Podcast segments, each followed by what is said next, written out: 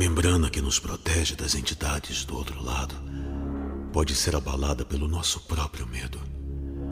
Quanto mais tememos, mais fortes as criaturas se tornam. Em todos esses anos, sempre me perguntei se essas aberrações sentem algo. Se elas têm um propósito além de consumir e destruir. Se elas são conscientes dos momentos que nos roubam. Se sequer compreendem a dor que forçam para dentro de nossa realidade. Essa é uma resposta que eu sei que nunca terei. Mas de uma coisa eu tenho certeza. Se esses monstros são capazes de sentir algo, é melhor que também sintam medo, porque nós estaremos em seu caminho.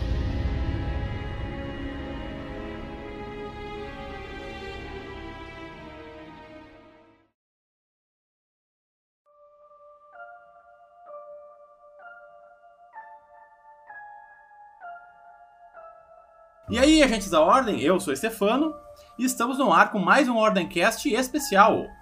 Enquanto o RPG não retorna, nós estamos fazendo uma série de podcasts temáticos tratando de alguns assuntos específicos que a gente não tem tanto tempo de tratar durante a temporada. E essa semana, o assunto é o aguardadíssimo game Ordem Paranormal Enigma do Medo.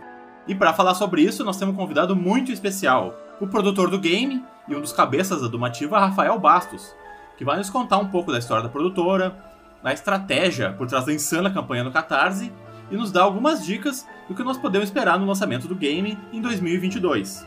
Como sempre, né, eu tenho comigo a minha parceira de podcast aqui, editora da Wiki da Ordem Paranormal, a Lave. E aí, tá com expectativas boas para esse episódio? Aham, uhum, muito. É, acho que vai ser bem legal, né?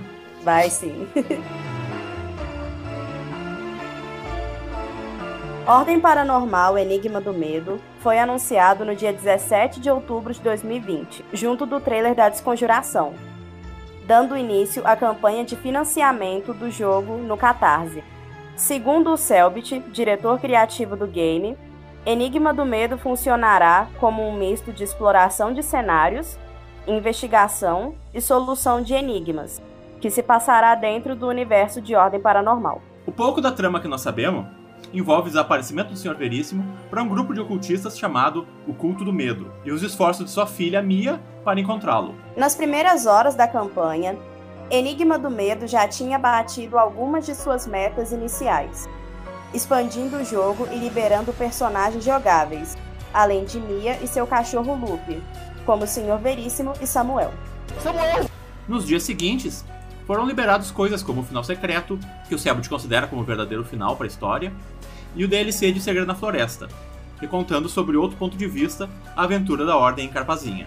A meta final, de 2 milhões de reais, foi batida na primeira semana e enfim revelada na estreia de Desconjuração, no dia 31 de outubro, revelando uma DLC da nova temporada e o jogo completamente dublado, com Guilherme Briggs como Sr. Veríssimo. Ordem Paranormal Enigma do Medo está previsto para metade de 2022, para PC e consoles. Então, antes da gente entrar na nossa entrevista com o Rafael, que foi muito legal, a gente conseguiu discutir vários aspectos do game, né? Enfim, de toda a, a revolucionária carreira que ele teve no, no, mundo dos games. A gente queria falar um pouco sobre as nossas expectativas do, pro Enigma do Medo. Então a gente selecionou algumas perguntas que vocês, ouvintes, mandaram pra gente uh, através do Twitter. Então a gente queria agora eh, responder um pouco sobre elas e dar um pouco da nossa impressão inicial sobre o jogo, né? É, a primeira pergunta é do arroba testeboneco. E ele falou: Vocês acham que o Lupe vai morrer? Se sim, qual a melhor maneira de xingar o Selbit? Ah, sei lá, vai na casa dele, queima ele um pouquinho. Essas coisas, sabe? Coisinha normal, de, do cotidiano. Bem tranquilo. Per... sim. Pergunta séria agora.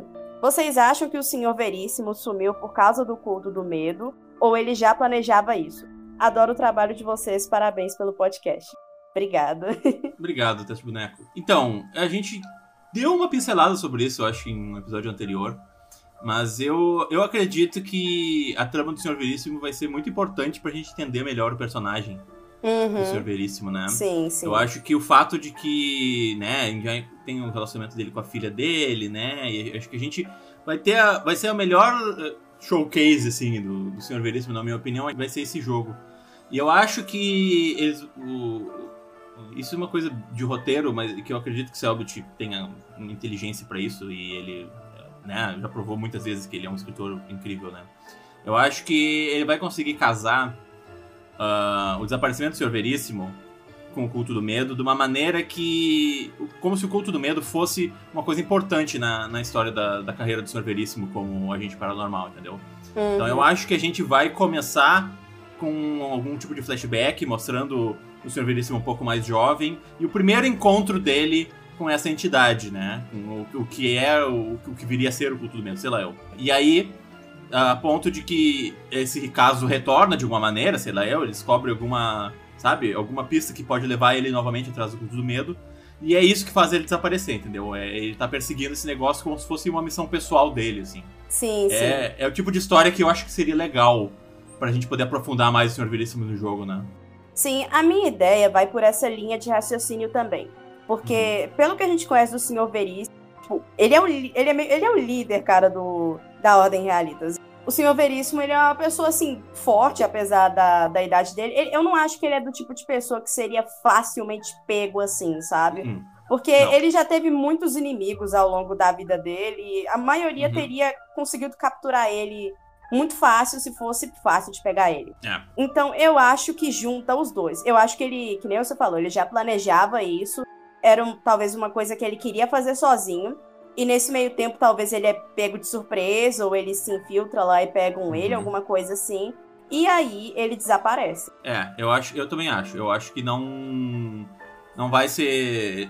Ia diminuir muito o personagem de Sr. Veríssimo, que é, é um B10, assim, né? Ele é um cara foda. Sim, sim. Do, ele é o cara mais foda que existe, né? No, dentro do universo da Ordem, assim, né? Em termos de entender o sobrenatural, entendeu? Talvez a, a, a única pessoa que se equiparia a ele seria o Gal, né? Sim. Então sim. eu acho que realmente precisaria ser uma coisa muito complexa para pegar ele desprevenido, assim. Então eu acho que realmente ele deve ter ido atrás, assim como a equipe Kelvin era uma equipe muito foda, que foi pega de surpresa por uma situação totalmente bizarra, né? Então eu acho que vai ser uma situação meio semelhante ao desaparecimento da equipe Kelvin, entendeu? Que eles foram investigar alguma coisa e quando eles chegaram lá, eles foram pegos de surpresa porque era algo totalmente inesperado, né? É, a próxima é do, do Nicholas, que ele pergunta: Quando e onde vocês acham que vai se passar o Enigma do Medo?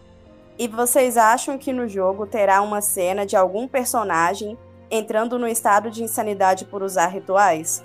Adoro o trabalho de vocês, não percam o podcast, parabéns. Obrigada. Valeu. A gente tem alguma noção, assim, né, dessa parte de insanidade, porque a sanidade, assim como no RPG, vai ser um elemento muito importante no jogo, né? Pelo menos é isso que dizia no trailer. Uhum. Então, eu acho que essa, essa parte, assim, vai ser bem legal, né? Tipo, eu não sei o que, que vai acontecer quando a minha chegar a zero de sanidade, se ela vai cometer suicídio, o que, que vai acontecer, sabe? Tipo, uma coisa muito legal que, que a gente teve na conversa do Rafael, que vocês vão ouvir daqui a pouco, é que ele deu a entender que a história é bem dark, né? Sim, sim. Que a proposta da história que o Selbit criou, ela é bem pesada, assim, né? Ela é bem uh, profunda. Então, eu acho que a gente pode esperar coisas meio chocantes, assim, dentro desse jogo, sabe? Sim, e, sim. E pra mim, uma das coisas mais chocantes que existe dentro do universo de Ordem Paranormal é, é, esse fator da sanidade, entendeu? Que a pessoa perdeu o controle para ela mesma, né? Não é, tipo, os monstros matarem ela, é ela mesma se consumir, né, dentro da loucura. É, então, em relação a quando, uhum. a gente já meio que tem uma noção que vai ser, tipo, daqui a dois anos na história. É. Que a história se passa em 2020 e o jogo vai ser lançado em 2022. Até na, na, própria, na própria Wiki, a idade dele em Desconjuração é tipo 60 e em Enigma do Meio é 62. Sim. Então a gente sabe que vai ter uma diferença de dois anos. Tipo assim, eu acho que, que nem você falou, é bem praticamente assim, confirmado que alguém vai enlouquecer ali, né? É. Se, claro, se você. É claro que tem chance de não, não dar nada muito errado, uhum. mas vai dar alguma coisa errada. E em relação à Mia, eu acho que, tipo assim, já que a gente viu que ela tem medo de ficar sozinha e o Lupe é o companheiro dela, enquanto ela tiver o Lupe, ela não vai enlouquecer por completo, pelo que eu entendi. Enquanto ela tiver o loop do lado dela, ele vai ajudar ela a se recompor e ficar bem.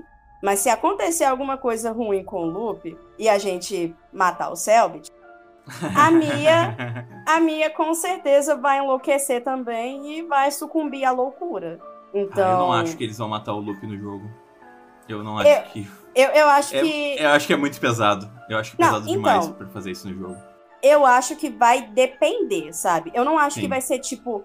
O, o loop vai morrer de qualquer jeito. Não, não acho que é isso. Sim. Eu acho sim. que, sei lá, se você não tomar cuidado, acontecer algum ataque, alguma coisa assim, o loop vai uhum. morrer. Mas eu também acho que tem chance de você salvar tanto o loop quanto a Mia. Vai depender de vários fatores.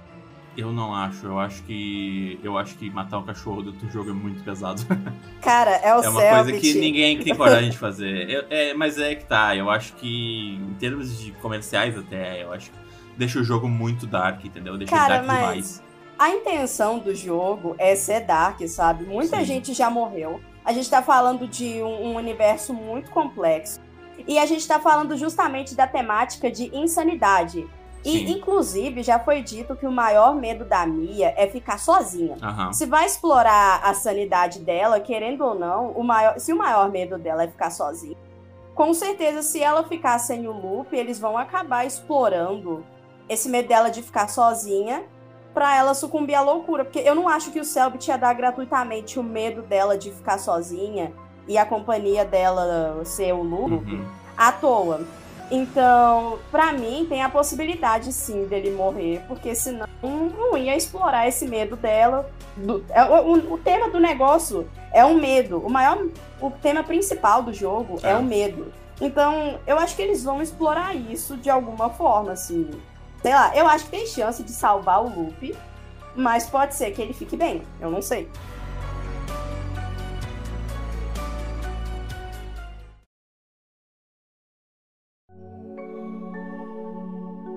E agora, chegou a hora de falar com o nosso convidado.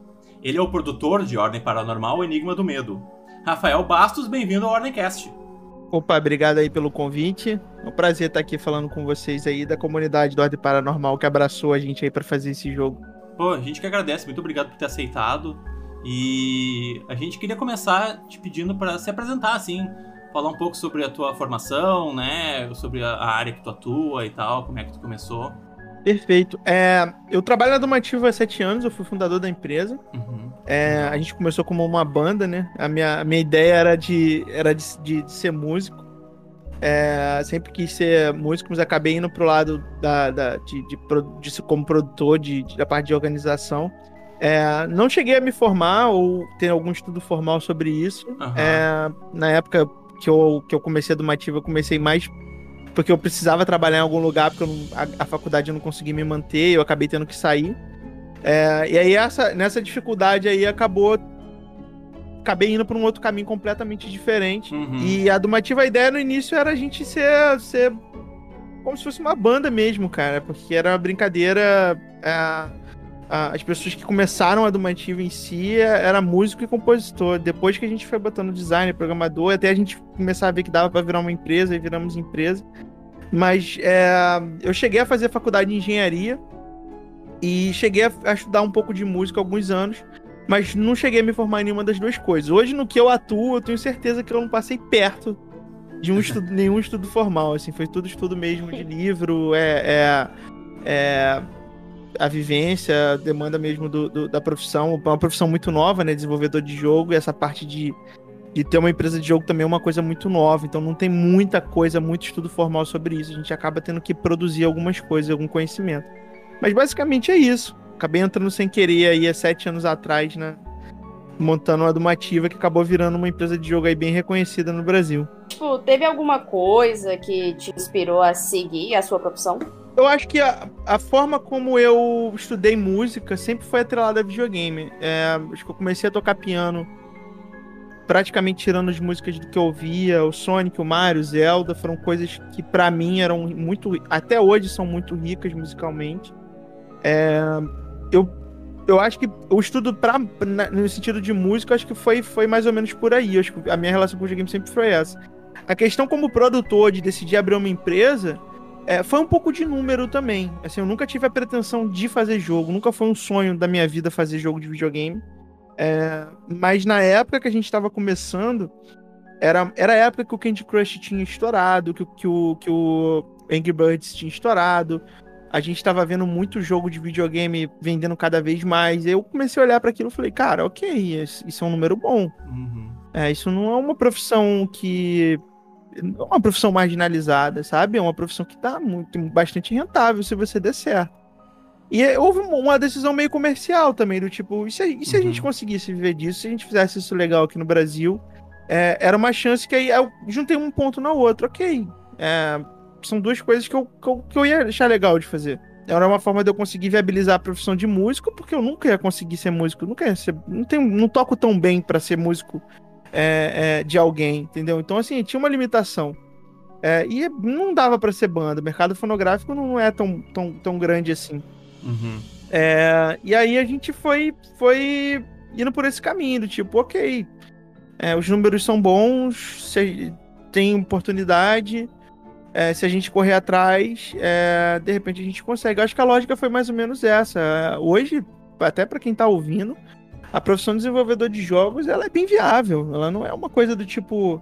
É, acho que só você parar e pensar, sabe? A gente hoje ouve Sim. coisas sobre automação, sobre profissões do futuro.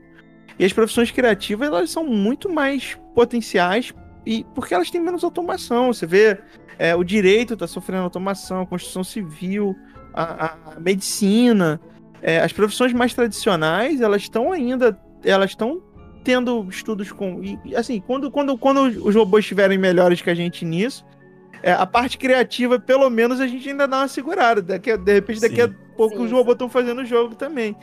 Então, assim, eu não acho que é uma ideia ruim hoje para um jovem ele falar assim, ok, eu quero fazer jogo.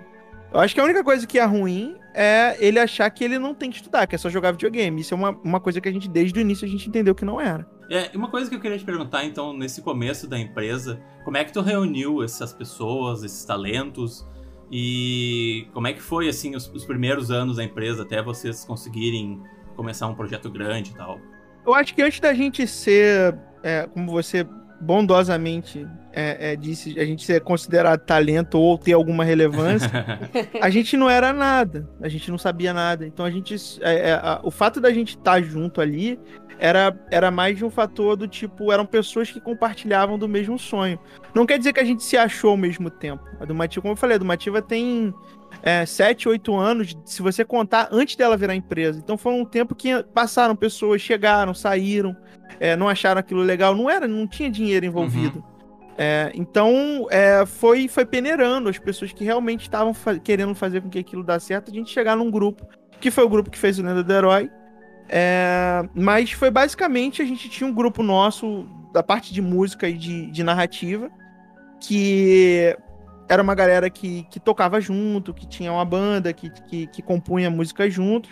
E uhum. tinha uma uhum. outra galera que, que, que, trabalhava num cursinho de videogame aqui no Rio, que tava querendo fazer o próprio jogo, só que só tinha design e programadores, não tinham muito, muita meta. A gente, a gente sempre teve muita meta de, de, de querer realmente fazer com que o negócio desse dinheiro, que a gente vivesse disso. A gente juntou esses dois grupos e depois desses dois grupos que a gente começou realmente, o motivo começou a tomar uma forma. Mas foi, foi, cara, foi. Eu, eu vou dizer que foi meio ao acaso. As coisas foram acontecendo, a gente não procurou. Hoje, a metade da Dumativa foi processo seletivo, eram pessoas que viram Sim. a gente e entraram depois e tal. Mas a galera que montou mesmo, é, a gente não sabia muito para onde a gente tava indo. A gente, tava, a gente foi no flow e se dedicou muito. Isso aí você pode ter certeza. A gente estudava, estudou bastante, estuda bastante. É, então, como é que foi a abordagem com os irmãos Castro e qual era a proposta de vocês? Eu acho que foi bem acidental também. Uh, eu lembro que o, o Marcos tinha acabado de lançar o segundo episódio do Lenda do Herói. Ele, na época, ele não tinha tantos inscritos quanto ele tem hoje, mas a, o Lenda do Herói foi um vídeo que, que que levou ele para um, um, um patamar diferente, que ele tava não só o Lenda, né? O Marcos tem uma série de vídeos legais, mas nesse caso o Lenda era uma coisa que teve um papel importante. É, eu lembro que a gente foi fazer uma. Chamaram a gente para fazer assim: ah, é, a gente vai fazer um projeto com o youtuber uhum. e é um jogo do canal dele. É, você tem como. A ligação que eu recebi era essa: você tem como entrar, porque você tem uma empresa de jogo É, eu já tava com a Dumativa, a Dumativa tinha feito o nosso primeiro jogo, que tinha dado super errado, mas a gente já tava trabalhando com o jogo. E aí me chamaram e falaram, ó, entra lá, mas entra para perder, porque a gente já a gente quer ganhar o projeto e tal. Eu fui meio triste, meio, meio cabisbaixo.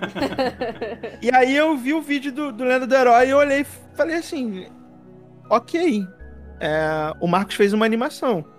Se isso de fato uhum. vira um jogo, isso é uma parada muito foda. E a gente na Dumativa olhou aquilo e falou, cara, e se, e se por um acaso, algum motivo, a gente soubesse como fazer um jogo que canta? É, o quão engraçado seria. Porque o do Marcos é scriptado, é uma animação. Só a diferença Sim. é que é uma cara de videogame. Ele fez uma paródia do videogame, ele não fez um jogo. É, e aí a gente ficou, foram três dias que a gente falou, cara, ok, vamos fazer uma proposta séria para isso. Eu lembro que a gente fez uma proposta séria e que, assim, o projeto tinha dado 300 mil reais, assim, pra você fazer tudo. E não era 300 mil reais de lucro, sabe? Era 300 mil reais pra você pagar as pessoas trabalhar para ganhar um salário que não tirassem elas da Dumativa, elas não precisassem ter dois empregos é, durante um, um, um tempo e pagasse o desenvolvimento do jogo. E, cara, é, é, eu botei. Eu sempre fui muito realista com o custo de videogame. Eu acho que as pessoas que não têm noção, elas estão se enganando quando elas botam o preço uhum. do jogo muito baixo. É, uma coisa é você saber que você não vai ter aquele dinheiro. A outra coisa é você mascarar o valor para ser um valor que você consegue fazer. Então, no caso do Lenda, foi assim. É, e aí a gente foi fazer essa, essa, esse encontro com o Marcos e rolou de todo mundo com proposta de 10, 15 mil. De repente chega a gente com uma de 300. aí eu lembro, cara, que, pô, hoje eu sou amigo do Marcos, me considero amigo dele, eu gosto muito dele, da família dele. E na época a gente nunca tinha visto ele. Eu tinha visto, conheci o vídeo alguns dias antes. Sim. E aí eu falei para ele, eu falei, cara, ele falou assim: você é maluco, né? Que você vem com uma proposta desse tamanho, com você gosta. Eu falei, cara, eu não sou maluco, não. Eu acho que eu sou a única pessoa aqui que tô te levando a sério. Aí eu falei com ele: eu sei que você não tem esse dinheiro, eu também não tenho esse dinheiro. Mas se a tua ideia foi de fato um videogame, eu acho que tem uma parada muito legal que pode ser feita. Eu só tô sendo realista. É, a gente pode nunca fazer isso. E, cara, ele gostou. Ele, tipo, Sim. a gente. Depois ele falou: ah, vamos tomar um café. Eu fui, fui lá tomar um café com ele, a gente conversou algumas vezes. E aí, a partir daí, a gente começou a ver que a gente não ia conseguir fazer o jogo. É, mas a gente sabia o que, que, a gente tinha que fazer. A gente começou a, a, a, a desenvolver a mecânica musical em termos é, é, teóricos, é, o que, que a gente precisava uhum. para fazer a música, o que a gente precisava para compor. É, é, as coisas foram tomando forma. E aí a gente cogitou de ir a banco, de ir a publisher, de fazer um monte de coisa, o resto aí é história, né? A gente acabou fazendo a campanha de financiamento coletivo. Mas foi também muito acidental. Eu fui chamado para entrar, para perder. Que eu, assim, me apaixonei pelo Lenda. sou apaixonado pelo Lenda. E eu falei com o Marcos, assim, hoje o Lenda do Herói não é só do Marcos, ele é do Marcos e da Dumativa. A gente tem uma divisão. A franquia é dos dois partes. Uhum. De tanto que ele confia na gente com o Lenda do Herói e de tanto que a gente gosta. A gente é apaixonado pelo Lenda e é, é, é a gente tra... Se, é, se, o Marcos é o pai, eu acho que quem é a mãe sou eu, porque foi eu que pari o jogo. É, a gente até brincou com isso ontem, encontrei com ele ontem, a gente tava conversando, ele até brinca, ele fala que ele é o pai do Lenda e eu sou a mãe. Porque a gente tem uma relação muito boa, cara. Ele gosta muito da gente, ele ajudou muito a Dumativa. E a gente cresceu junto, né? Eu vi o Marcos é, chegar num número de seguidores absurdo, eu vi o UTC sendo lançado. Uhum. Quando estourou, a gente trabalhava no mesmo espaço físico antes da pandemia acontecer, era a mesma casa. Uhum. Legal. É, então a gente tem uma, tem uma relação muito boa.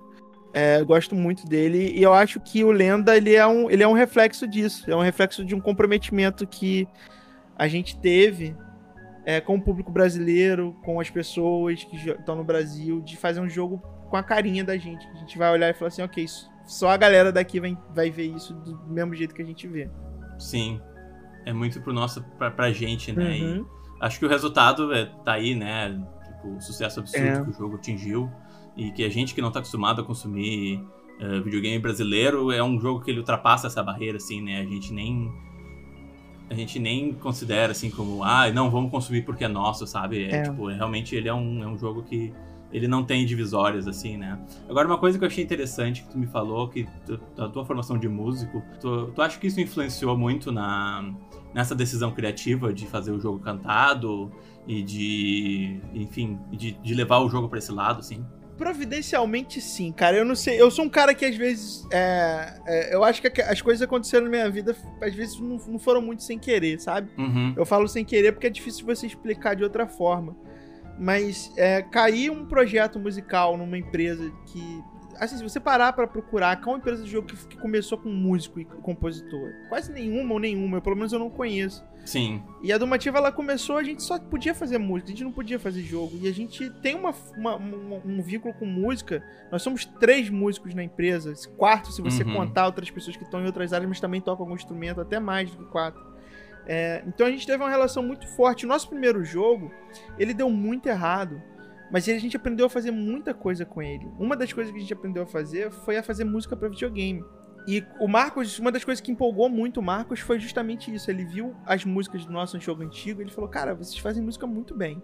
Legal. É, eu gosto disso que vocês fizeram. Então, assim, eu acho que a música ajudou o Marcos a ter um pouquinho mais de confiança de pegar uma galera que ele não conhece. Porque ele teve que comprar, sabe? Ele teve que, eu tive que vender uma coisa que a gente não tinha. E ele teve que comprar essa mesma coisa que ele sabia que a gente não tinha, que a gente ia ter no futuro. Então foi uma Aham. aposta que ele fez na gente e a gente fez nele. Então eu acho que a gente ter esse vínculo muito forte com a música, ele. ele. é, não só a música, é, o fato da gente ter as áreas da domativa separadas e ter pessoas dedicadas a elas. Porque, por exemplo, os músicos. Hoje eu não sou mais músico já há muito tempo. A última música que eu fiz foi a música tema do Ordem Paranormal Uhum. é, que foi junto com o Michel e com o Vinícius, que são os compositores. É, eu fiz metade da música, eles fizeram outra metade, sabe? Às vezes eles deixam fazer porque eles sabem que eu gosto, mas, né, mas os músicos mesmo são eles. É, mas se você pegar cada área da narrativa tem uma pessoa específica. Tipo, a, a narrativa tem o Joca, o Jorge, que é formado em letras, sabe? É difícil você pegar um cara e ir numa faculdade de letras e falar, cara, você quer fazer jogo? Sim. Entendeu? Geralmente o cara que tá fazendo narrativa de jogo é um cara que nem estudou literatura, sabe? Não tem, só tem a história, não tem a construção literária por trás. E eu acho que a Dumativa a gente tem, tem essa, essa, esse viés de, de todo mundo que tá no seu quadrado estuda muito o próprio quadrado. Então a gente tem músico fixo, a gente tem um próprio estúdio de música. é, a gente tem a pessoa pra escrever as letras, a gente tem a pessoa pra fazer game design, a pessoa pra fazer arte, pra fazer programação. Então a gente, a gente separa muito bem as coisas, eu acho que isso ajuda a gente ter uma cabeça muito fresca no que a gente tá fazendo. E no caso do Lenda, se a gente não tivesse músico desde o início, a gente não teria feito, porque muitos problemas do Lenda eram problemas de arranjo, eram problemas musicais, porque você tem problema silábico, é, você tem problema de nota, você tem problema de tamanho de, de, de, de, é, é, é, de rima, é, ne- nem, é, nem, nem toda nota combina com toda sílaba, e às vezes a nota tá fixa e tem várias sílabas pra pegar. Então não é só rimar, tem que rimar, tem que bater. A frase, às vezes, a vogal não pode ser mu- muito comprida. É, os arranjos são picotados. Então a gente fez várias lógicas de, de- tanto musicais quanto, os- quanto de composição de, de letra, é, quanto de, de level design, que, cara, juntar isso tudo, hoje a gente tá fazendo DLC de pagode. Sim. A gente fez com o pé nas costas, porque hoje a gente sabe o método. É, e, tipo, é legal porque eu também consumo jogo, eu gosto de jogo engraçado. E eu acho que eu me orgulho, nesse ponto eu acho que eu me orgulho muito da minha equipe, porque a gente consegue fazer um jogo que a gente ri, a gente mesmo tá rindo, Aham. sabe? E, e isso o Marcos ensinou um pouco, essa veia, essa veia do, do, do cômico, é, o Marcos trouxe muito pra gente. A gente já era uma empresa um pouco, um pouco de fazer jogo pro lado do, do, do fofinho, do, do, do, do- do engraçadinho. É, e o Marcos é, potencializou isso. Agora a gente se lascou porque veio o Selbit, né? Que o Selbit agora ó, acabou a risada. Acabou a risada. Agora, agora é. A gente conseguiu juntar, porque a gente deixou o Ordem Paranormal fofinho, né? A Mia é fofinha, o Lupe é fofinho. Então a gente tá dando nossa, a nossa contribuição ali. Algumas coisas vão ser engraçadas, mas é um jogo muito pesado. Não é igual o Lenda que você chega, pô, piada, parou, piada, parou, piada, sabe? É, mas tá sendo um trabalho muito legal. É bom Sangue, que essas morte, pessoas. destruição. Sangue e morte, porra. É. O enigma do medo, né? Não é o enigma do riso. A gente até, quem sabe um dia a gente troca, mas não- por enquanto o Selbit não quer, não. Inclusive, eu me, eu me lembro na época que o, o Marcos estava anunciando o jogo, assim, eles estavam falando sobre quantos versos diferentes eles tinham que gravar.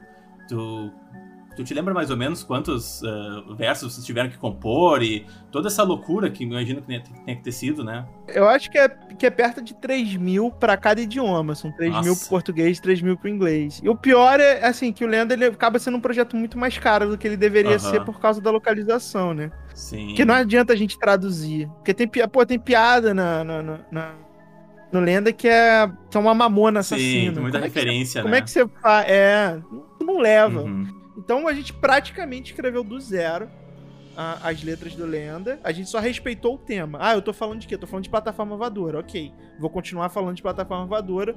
Eu só vou mudar é, a frase inteira. E aí vocês tiveram professores de inglês? Como é que vocês uh, conseguiram fazer essa parte? A gente teve, a gente teve duas pessoas que foram fundamentais aí. A, a, o Rafael Quintanilha, que é uma pessoa que faz legenda, uhum. que tá acostumado a, a traduzir. Sim. Ele foi uma pessoa chamada só para fazer isso. E o Matheus Castro, ele é formado em letras português e inglês.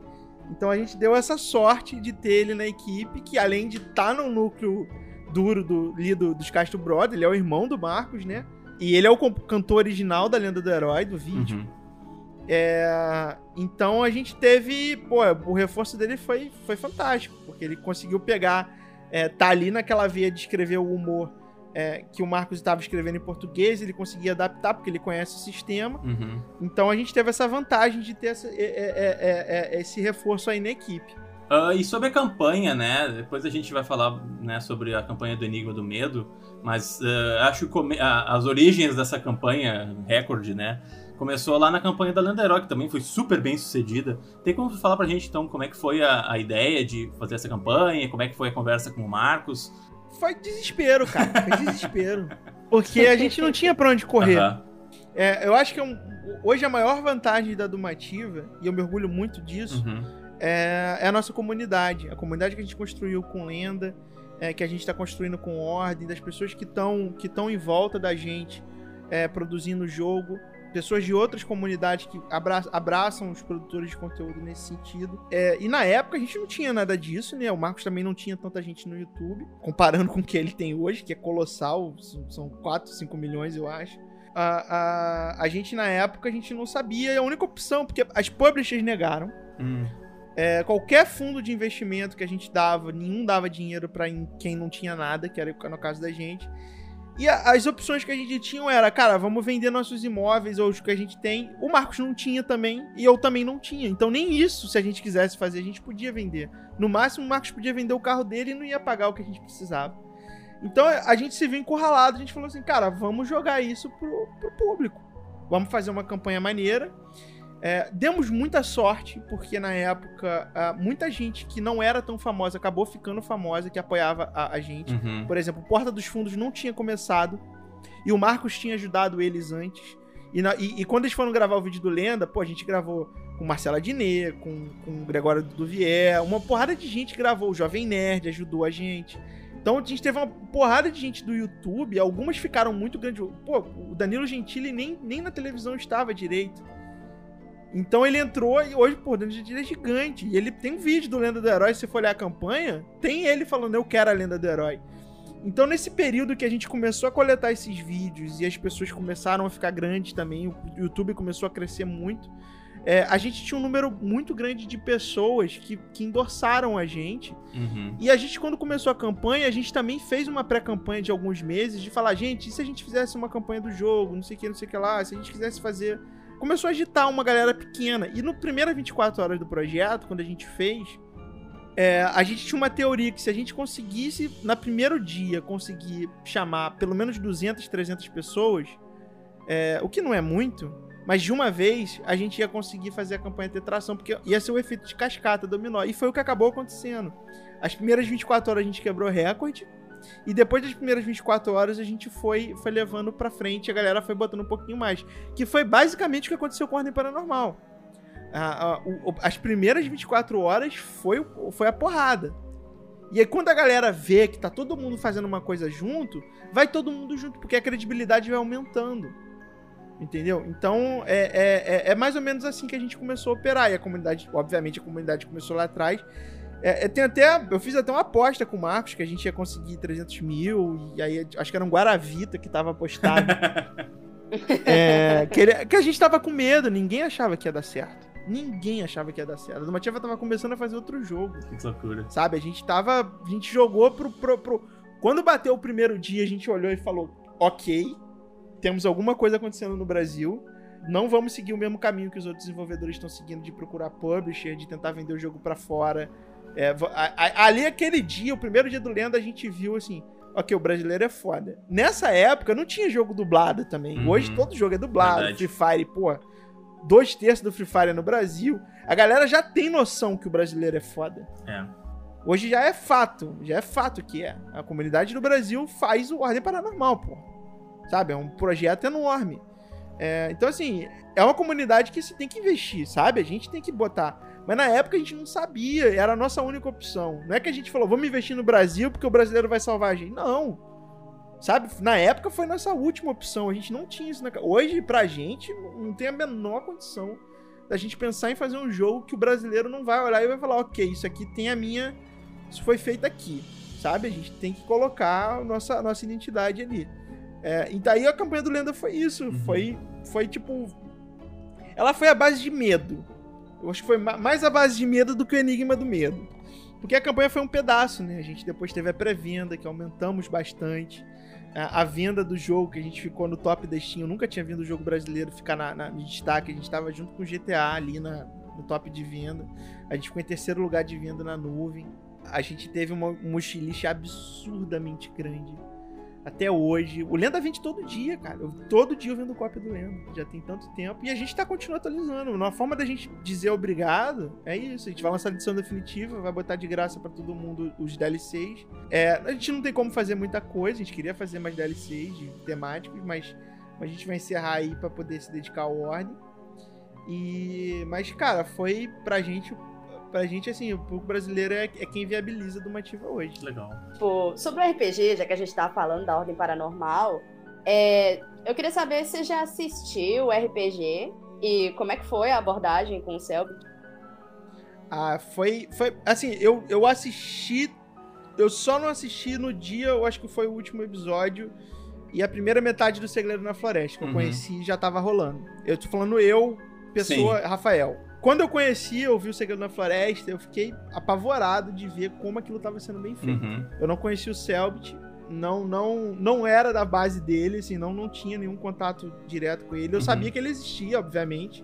E eu falei com o Marcos, eu falei, Marcos, porque o Selbit tinha gravado o TC com o Marcos. Aham. Eu acho que pouco tempo depois eu conheci o Ordem Paranormal. Eu falei, Marcos, você lembra do- de quando eu, quando eu olhei pro Lenda do Herói e falei, cara, isso aqui vai ser um jogo, isso vai ser foda. Aí, ele, aí eu falei, eu tenho o mesmo palpite do Ordem Paranormal. Eu olhei pro Ordem Paranormal e falei, eu não sei se o Selbit tá fazendo de propósito, eu não sei se ele sabe, Uhum. mas ele tem um universo gigante aqui e ele precisa expandir isso pra videogame. Ele tem que continuar fazendo RPG, mas ele precisa ir pra outra mídia. Ele precisa ir pro videogame correndo. Porque isso aqui que ele tá fazendo é absurdo. Aí o Sega da Flash foi ficando grande, foi ficando Aham. grande, foi ficando grande.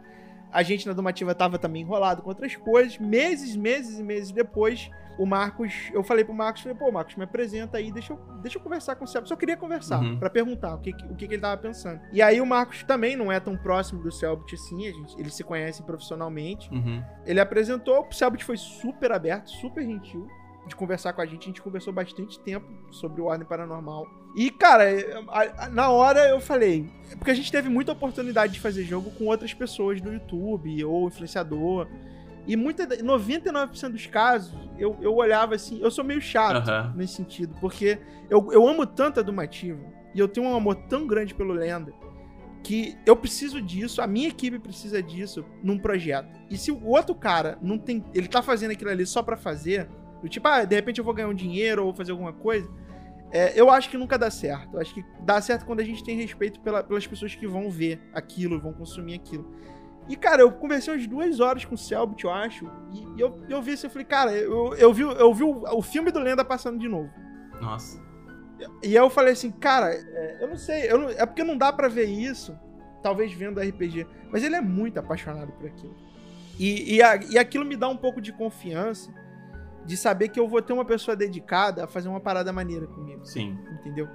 Então, nesse dia a gente conversou, é, eu não tava tão certo é, exatamente como que seria um jogo do Ordem Paranormal, a gente sabia que tinha que ter uma pegada mais de, de suspense, Uhum. não terror, porque eu acho que o Ordem tem muito mais de suspense do que tem de terror. Uhum. E tem muito jogo de terror, né? E Sim. Teve uma bordoada de jogo de terror recentemente é, o Fantasmofóbia, até teve uma campanha junto com nossa de um jogo de terror. Sim. Mas a gente, a gente tava conversando sobre exatamente a pegada do Ordem, dessa questão do mistério, do detetive, do, da, da, própria história que o Selbit tem com o Enigma. Uhum. E a gente ficou conversando e a gente falou, cara, vamos fazer, vamos, vamos pegar isso para fazer. E aí eu acho que depois dessa. Isso foi. Isso devia ter sido em agosto do ano passado. Uhum. A gente ficou muito pouco tempo. E aí a gente entrou numa de assim, a gente tem que lançar a campanha em 2020. E aí a gente na Dumativa entrou numa puta empreitada de fazer um protótipo muito rápido, coisa que a gente nunca fez. Uhum. Pra fazer a campanha sair. Aí o Sabot ficava com a gente praticamente todo dia. Até hoje fica, né? A gente tem um canal direto com ele, porque gente, ele, tá, ele tá na produção do jogo, né? Ele não pode ficar ausente. Estamos sobrecarregando ele, coitado. Mas, mas tá. Mas ele é, ele é muito. Ele, eu fico muito confiante com, com o fato dele ser obstinado naquilo. Se ele. Se, se, fosse, se eu achasse que o Arden fosse mais ou menos bom e ele tivesse essa dedicação, eu ia achar bom do mesmo jeito. Porque eu acho que é uma pessoa dedicada. É, é, é, ela facilita muito. Principalmente quando as coisas começam a dar errado. Porque a campanha, por exemplo, a gente não. Pô, cara, você vê. A, podia ter, devia ter gravado as conversas. Nenhum dos valores que a gente imaginou chegava perto de onde a gente chegava. saca? Nada, nada, nada, nada. O Selbit tava com muito medo. Ele tava preocupado, tipo assim, não, vamos pedir menos, vamos pedir menos, a galera não vai comprar. Sabe? Você via que ele tava com medo, porque o medo dele, basicamente, era de da galera achar que, que era demais porque ele tava fazendo, saca? Eu, eu não tinha esse medo, porque não foi eu que criei o Ordem Paranormal. Sim. Entendeu? Eu queria mais do Ordem Paranormal. Eu tava na posição contrária. Eu falei, cara, vamos fazer, vai ficar maneiro, a galera vai querer. Mas nem os melhores sonhos da, da, da Dumativa e do Selbit a gente imaginou uma campanha desse tamanho. E aí, agora a gente tá aí, entregando camisa, entregando cópia de jogo, preparando a loja, escrevendo lore. Mas foi assim, cara, o contato com ele foi muito parecido com o Marcos. Foi uma coisa tipo assim, vamos conversar primeiro, é, vamos ver qual é, vamos, vamos porque é o que eu falei com o Selbit e o que eu falei com o Marcos. Pra Dumativa vai ser o projeto da nossa vida. A gente vai Sim. passar o resto da vida fazendo isso. Legal. Eu sei que eu vou passar o resto da minha vida fazendo o Lendo do Herói. E provavelmente, se o, se o Ordem der certo, eu vou passar o resto da minha vida fazendo o jogo do Ordem Paranormal. E eu falei com o Selbit, falei, cara, eu quero ter esse tipo de compromisso, mas tu também tem que ter. Só que o cara é, pô, o cara é doido no, no Ordem, sabe? É, é, é escreve tudo, Sim. tenta ver tudo. É, é, todos a quantidade de coisa que, que pelo menos a gente hoje está no, no, no, backstage sabe do, desse universo, tem muita coisa amarrada, sabe? Dá para ir para um monte de lugar. Que é, é, o Selbit não, ainda não tem a estrutura, é, nem a motivo da gente produzir tudo que a gente quer. É, tudo que ele quer também. É, de tipo, um livro, ou uma, uma série, ou um filme. É, tem muita história, tem muito personagem. É, é a, a, própria Mia e o Lupe são personagens criados para o jogo. E no primeiro capítulo do, do Desconjuração eles já estão ali. Sim, já estavam começando a criar ali. a base, né? É. E são personagens que estão ali e existem por um motivo uhum. ali, sabe? É, é o RPG, ele tá muito atrelado com as coisas que vão acontecer no jogo, ou, ou o que aconteceram no RPG no jogo, é no mesmo universo. É, e, e, e, a gente tem esse desafio de fazer esse jogo funcionar para quem nunca viu o RPG e para as pessoas que gostam do RPG olharem e falar: opa, uhum. opa, eu conheço isso aqui.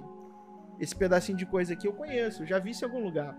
Então a gente tem esse desafio de fazer um jogo que seja para as pessoas novas entrarem no Ordem Paranormal e as pessoas é, que já conhecem é, se identificarem ali. Eu acho que essa coisa de levar videogame pro Selbit e pro Ordem Paranormal tá sendo muito bom, porque o Selbit também tá impactando no Domativo. Ele tá trazendo essa filosofia da RPG. Legal. A gente tá querendo montar um RPG nosso, ah. fazer, não tão grande quanto o dele, mas fazer o nossozinho ali, brincar com a nossa, a nossa nosso universo.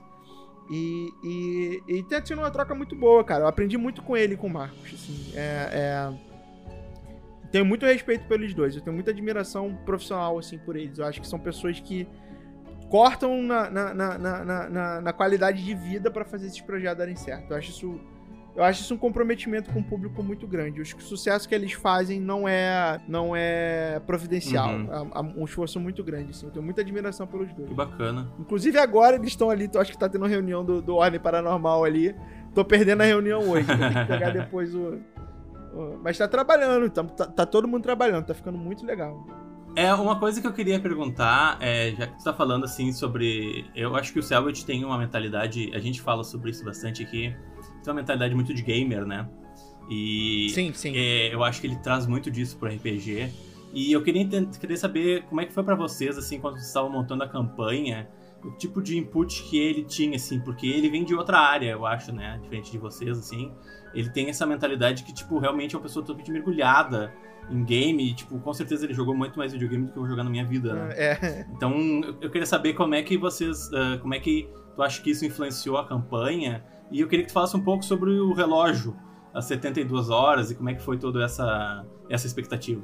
O Selbit, ele entende bastante, não só da perspectiva de consumidor, Uhum. mas da perspectiva de lógica do videogame, sobre por que, que as coisas têm um determinado peso. Eu acho que ele ajuda muito nessa perspectiva de design. É, às vezes, como todo mundo, até na tenda do Mativo, isso não é um- uma coisa de fora, a gente sai um pouquinho do, do que, que o escopo permite fazer. É, porque a gente não tem um orçamento de 10 milhões, 8 milhões Sim. de reais. É, até o próprio orçamento do Ordem Paranormal é bom esclarecer que quase 50% daquele valor não vem pra gente. É, é custo. A gente paga imposto pra todo mundo. A gente paga, tem os custos dos- das recompensas físicas. Então, pro, pro jogo mesmo, não tem 4 milhões, tem 2 e alguma coisa. Continua sendo um orçamento grande, não deixa de ser grande, mas também não é aquilo tudo que tá lá, que tá escrito, né? Então a gente tem essa. é, não, não é tão fácil. um- não é. Não é a, a- a tributação em cima da, da campanha foi bem pesada. Uhum. É, porque não tá regulamentado no Brasil e a gente não queria correr risco. Tipo, imagina, no meio do caminho, vira uma lei que financiamento coletivo não é, não é doação, é, é venda, e a gente fica ilegal de um dia pro outro, sabe? A gente ficou com medo por não ter essa. Aí a gente botou tudo como pré-venda e tal. Tem toda uma, uma, uma, uma lógica pra gente estar dentro da lei bonitinho, mesmo que a lei não exista, né? Uhum. E aí a gente teve. Ele, ele teve esse, essa, essa mentalidade de, de trazer a perspectiva dele de jogar, é, jogar sendo assistido e de fazer. Eu acho que ele tem essas três cabeças bem definidas. É, eu acho que ele não sabe o fundamento, porque ele não é uma coisa que ele se dedicou a estudar, mas ele pegou muito rápido. a- a- porque eu acho que é melhor. Eu acho que ninguém entende mais videogame do que quem joga. Uhum. Entendeu? É, porque a, a pergunta fundamental de um videogame, no final das contas, é eu me diverti ou não. Uhum. Você pode querer explicar a mecânica, a história, isso aqui. Tá, beleza, mas você se divertiu ou não? É, a gente recebe muito, muito melhores feedbacks de crianças de 9, 10 anos do que de caras que às vezes a gente paga pra fazer é, é, teste do Lenda e vem com uma dissertação de coisa. e a criança fala assim: é, é, esse pulo tá uma merda. a gente olha e fala: tá, é, esse pulo tá uma merda. É, tá uma merda. Você sabe explicar por quê? Aí ela olha, fala, não sabe explicar, mas daqui a pouco ela começa a fazer e a gente começa a entender. É, não que o- a pessoa profissional não tenha valor, Aham. é, é que é videogame é esquisito, cara, porque no final das contas você lida com uma partezinha do cérebro que é aquela de, de diversão e não adianta você tentar aplicar a ciência exata nisso, sabe? É, às vezes é feeling. Um cara que tem uma comunidade que bota 60 mil pessoas numa live, Uhum. ele tem um feeling diferente da gente, Sim. que não consegue fazer isso, um feeling de, de, de, de tentar entender o que aquele povo todo tá olhando, sabe? É, porque eles podem olhar aquele jogo em outro lugar. Uhum. Então o cara consegue entender do que, que do jogo ele consegue tirar e botar pro público. E eu acho que isso a gente ensina muito pra gente. Não, não, eu acho que a gente sabe coisas diferentes do que, que é desenvolvimento de jogo. E não é porque a Dumativa é uma empresa de jogo que ela sabe todas as etapas. Eu acho que a gente juntou com o Selbit não pra ajudar ele a fazer o jogo. Eu acho que a gente, a gente se ajuda. É um jogo feito a, a- a duas mãos Legal. nesse caso. Não- a gente, não, a gente não, não tem como fazer esse jogo sem ele. Da mesma forma que a gente não tem como fazer o Lenda sem o Marcos. É, a gente não tem essa pretensão. Por isso que eu sou chato. Porque eu sei, eu sei que o cara que eu vou começar a fazer o jogo e o cara não vai estar comigo, a batuta do Ordem Paranormal, ela, ela depende do Selbit. Então, se ele não tiver dedicado, a gente pode clonar. Não vai ter o mesmo carisma. Os detalhes. é, é, o problema não é copiar. O problema é na hora que a gente sai, sabe? Na hora que a gente sai do, do, do- do normal, na hora que ele vira guinada. Essa guinada, se você não é você que tá criando, é muito difícil de você dar. De- demora muito tempo. Obviamente, com o tempo, a gente acaba criando algumas coisas pro Ordem Paranormal, pro universo do jogo. é, que ele acaba absorvendo ali pro universo geral, que a gente vai acabar impactando. mas vem muito dele precisa muito dele. Então essa relação com ele, ela é, ela é de igual, cara. Ela é de igual. A gente considera o, o Selbit um desenvolvedor de jogo tanto quanto é a gente. E, assim, não, não, não sendo querendo tecer elogio, não. É, ele se dedicou muito na campanha para aprender, sabe? Uhum. Coisas que ele não sabia, que ele parava para ouvir. É, não houve nenhuma intransigência. É uma pessoa que escuta mais do que fala. É, eu acho isso muito bom quando você trabalha com pessoas que não ficam impondo Uhum. é, o que elas querem, que elas sabem escutar. É, e ele é um cara que tem uma ideia, tem muita ideia boa. Eu acho que a gente deu muita sorte, assim, de, de, de ter parceiros tão bons, tão competentes pra fazer o que a gente faz, que ajudam a gente. E a gente acaba aprendendo pra cacete, cara. Hoje, pô, no Discord da Mativa tem 10 mil pessoas. Que Discord de empresa de jogo tem 10 mil pessoas hoje? Você pega um indie do Kickstarter grande lá de fora tem 5, 6. Nossa. Bizarro, cara. Então a gente aprende muito com eles e a gente tem certeza que a gente ensina um pouquinho também. Das 72 horas da campanha, particularmente, assim, eu sou talvez a pior pessoa pra falar.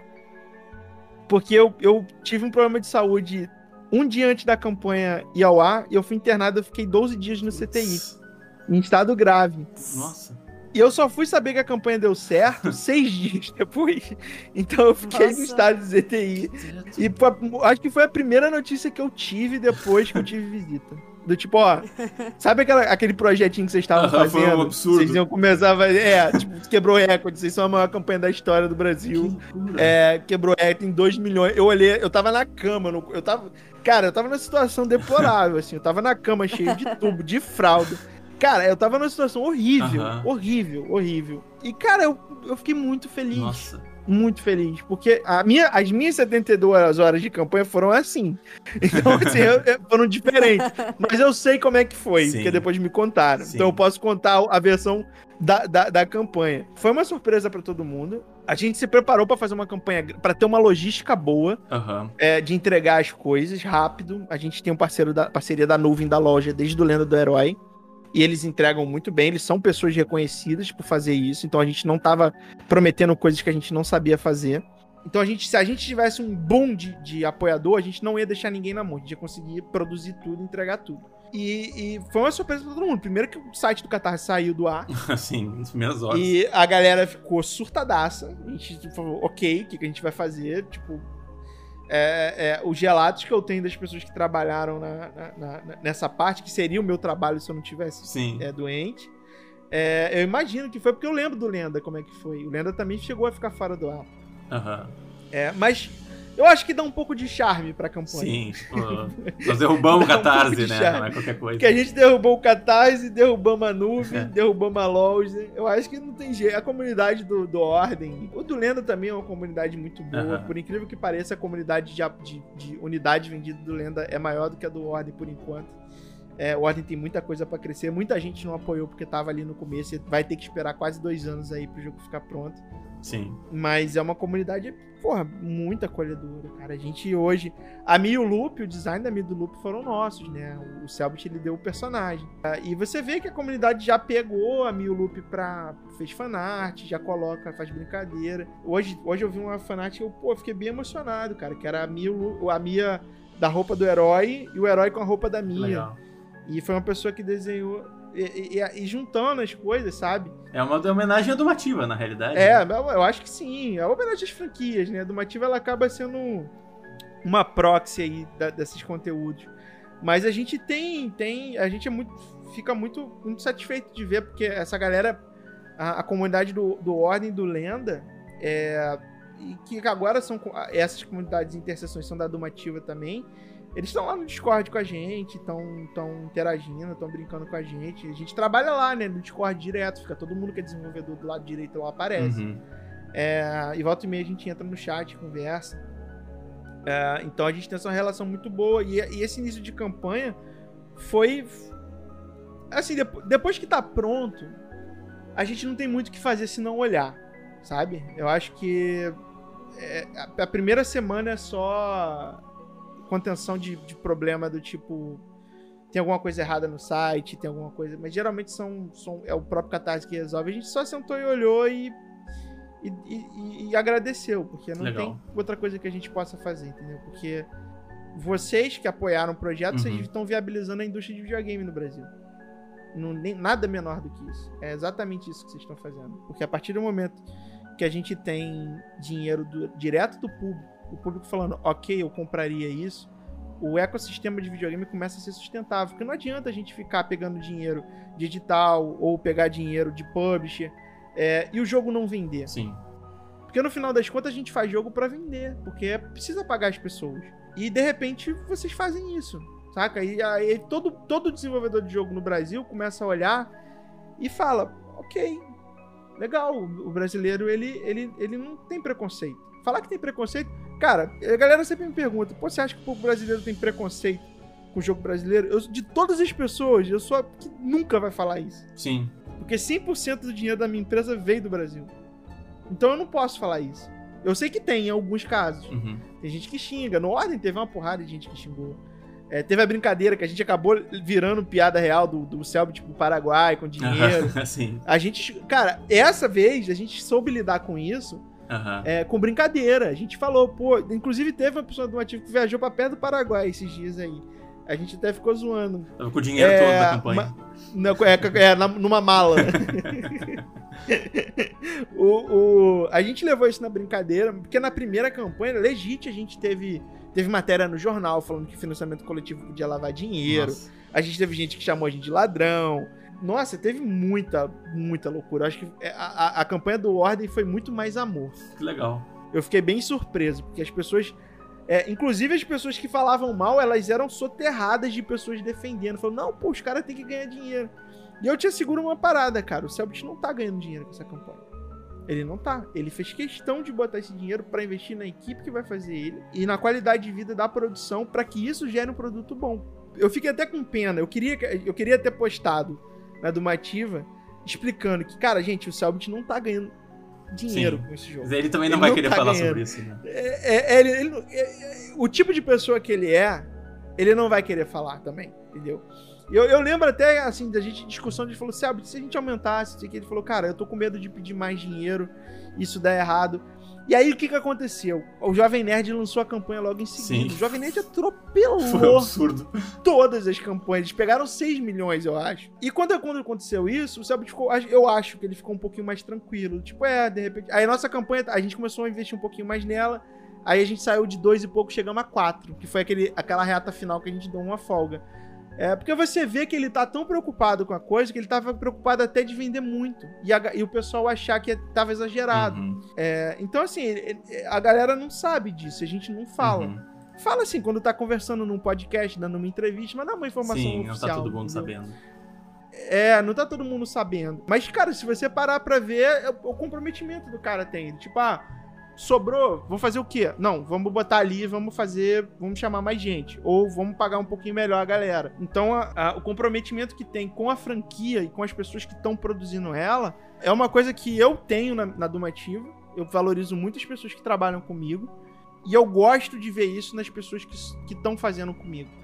Então, no caso dele, é, essa postura dele me dá muita segurança de tipo, é, eu sei que eu posso falar o que eu quiser, entendeu? Porque a gente tá falando pra prevalecer o projeto, não é o interesse dele, não é o meu. É, é assim, a gente precisa fazer o Ordem Paranormal ser uma coisa muito foda. Então a gente não pode ficar tendo papo na língua, ou medo de falar um com o outro. Então a gente tem uma relação muito boa com relação a isso. E, a- e- e esse início de campanha só mostrou, você falou das 72 horas, eu tenho que falar e explicar tudo, porque é muita coisa que acontece, né? Sim. É, a- e a cabeça, eu não sei o que passa na cabeça dele, porque eu não sou ele, Uhum. mas assim, da- das ações que ele toma com relação ao projeto que a Dumativa toma, todas foram a princípio de, de insegurança, de, de ver, e depois da gente, mas sempre prevalecendo ao público, do tipo, a gente ganhou isso, o que, que a gente faz? Ganhou isso, o que, que a gente faz? Ganhou isso, o que a gente faz? É, e agora a gente tá planejando já ver o que, que a gente vai fazer lá para lançamento, para lançamento. É, eu acho que eu sou a única pessoa do planeta que tem Ordem Paranormal na Steam já. Porque sou eu que tô fazendo a loja, já tá na minha biblioteca. Eu vou até postar de brincadeira no meu, no meu no perfil da Já tá ela já aparece na minha. não dá pra jogar ainda, porque não tem build, é só a loja.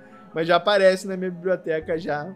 E essas coisas tomando forma dão, dão, dão uma certa alegria pra gente, sabe? Porque a gente vê a quantidade de gente que quer ver aquilo e, cara, não tem hipótese da gente fazer uma coisa errada. Porque imagina se a gente faz uma merda. Sabe? Sumir com 44 milhões de reais, fazer uma cagada, cara, é muito É. pior do que tentar fazer o jogo dar certo, sabe? A gente vai perder muito, Sim, mas não tem. Sim. Mas as pessoas falam, elas brincam. É. É, nesse, né, no- o, Ordem a gente já tinha maturidade pra, pra lidar com isso bem. Eu acho que foi muito mais tranquilo. Legal. Ah, Isso era uma coisa, inclusive, eu queria te perguntar.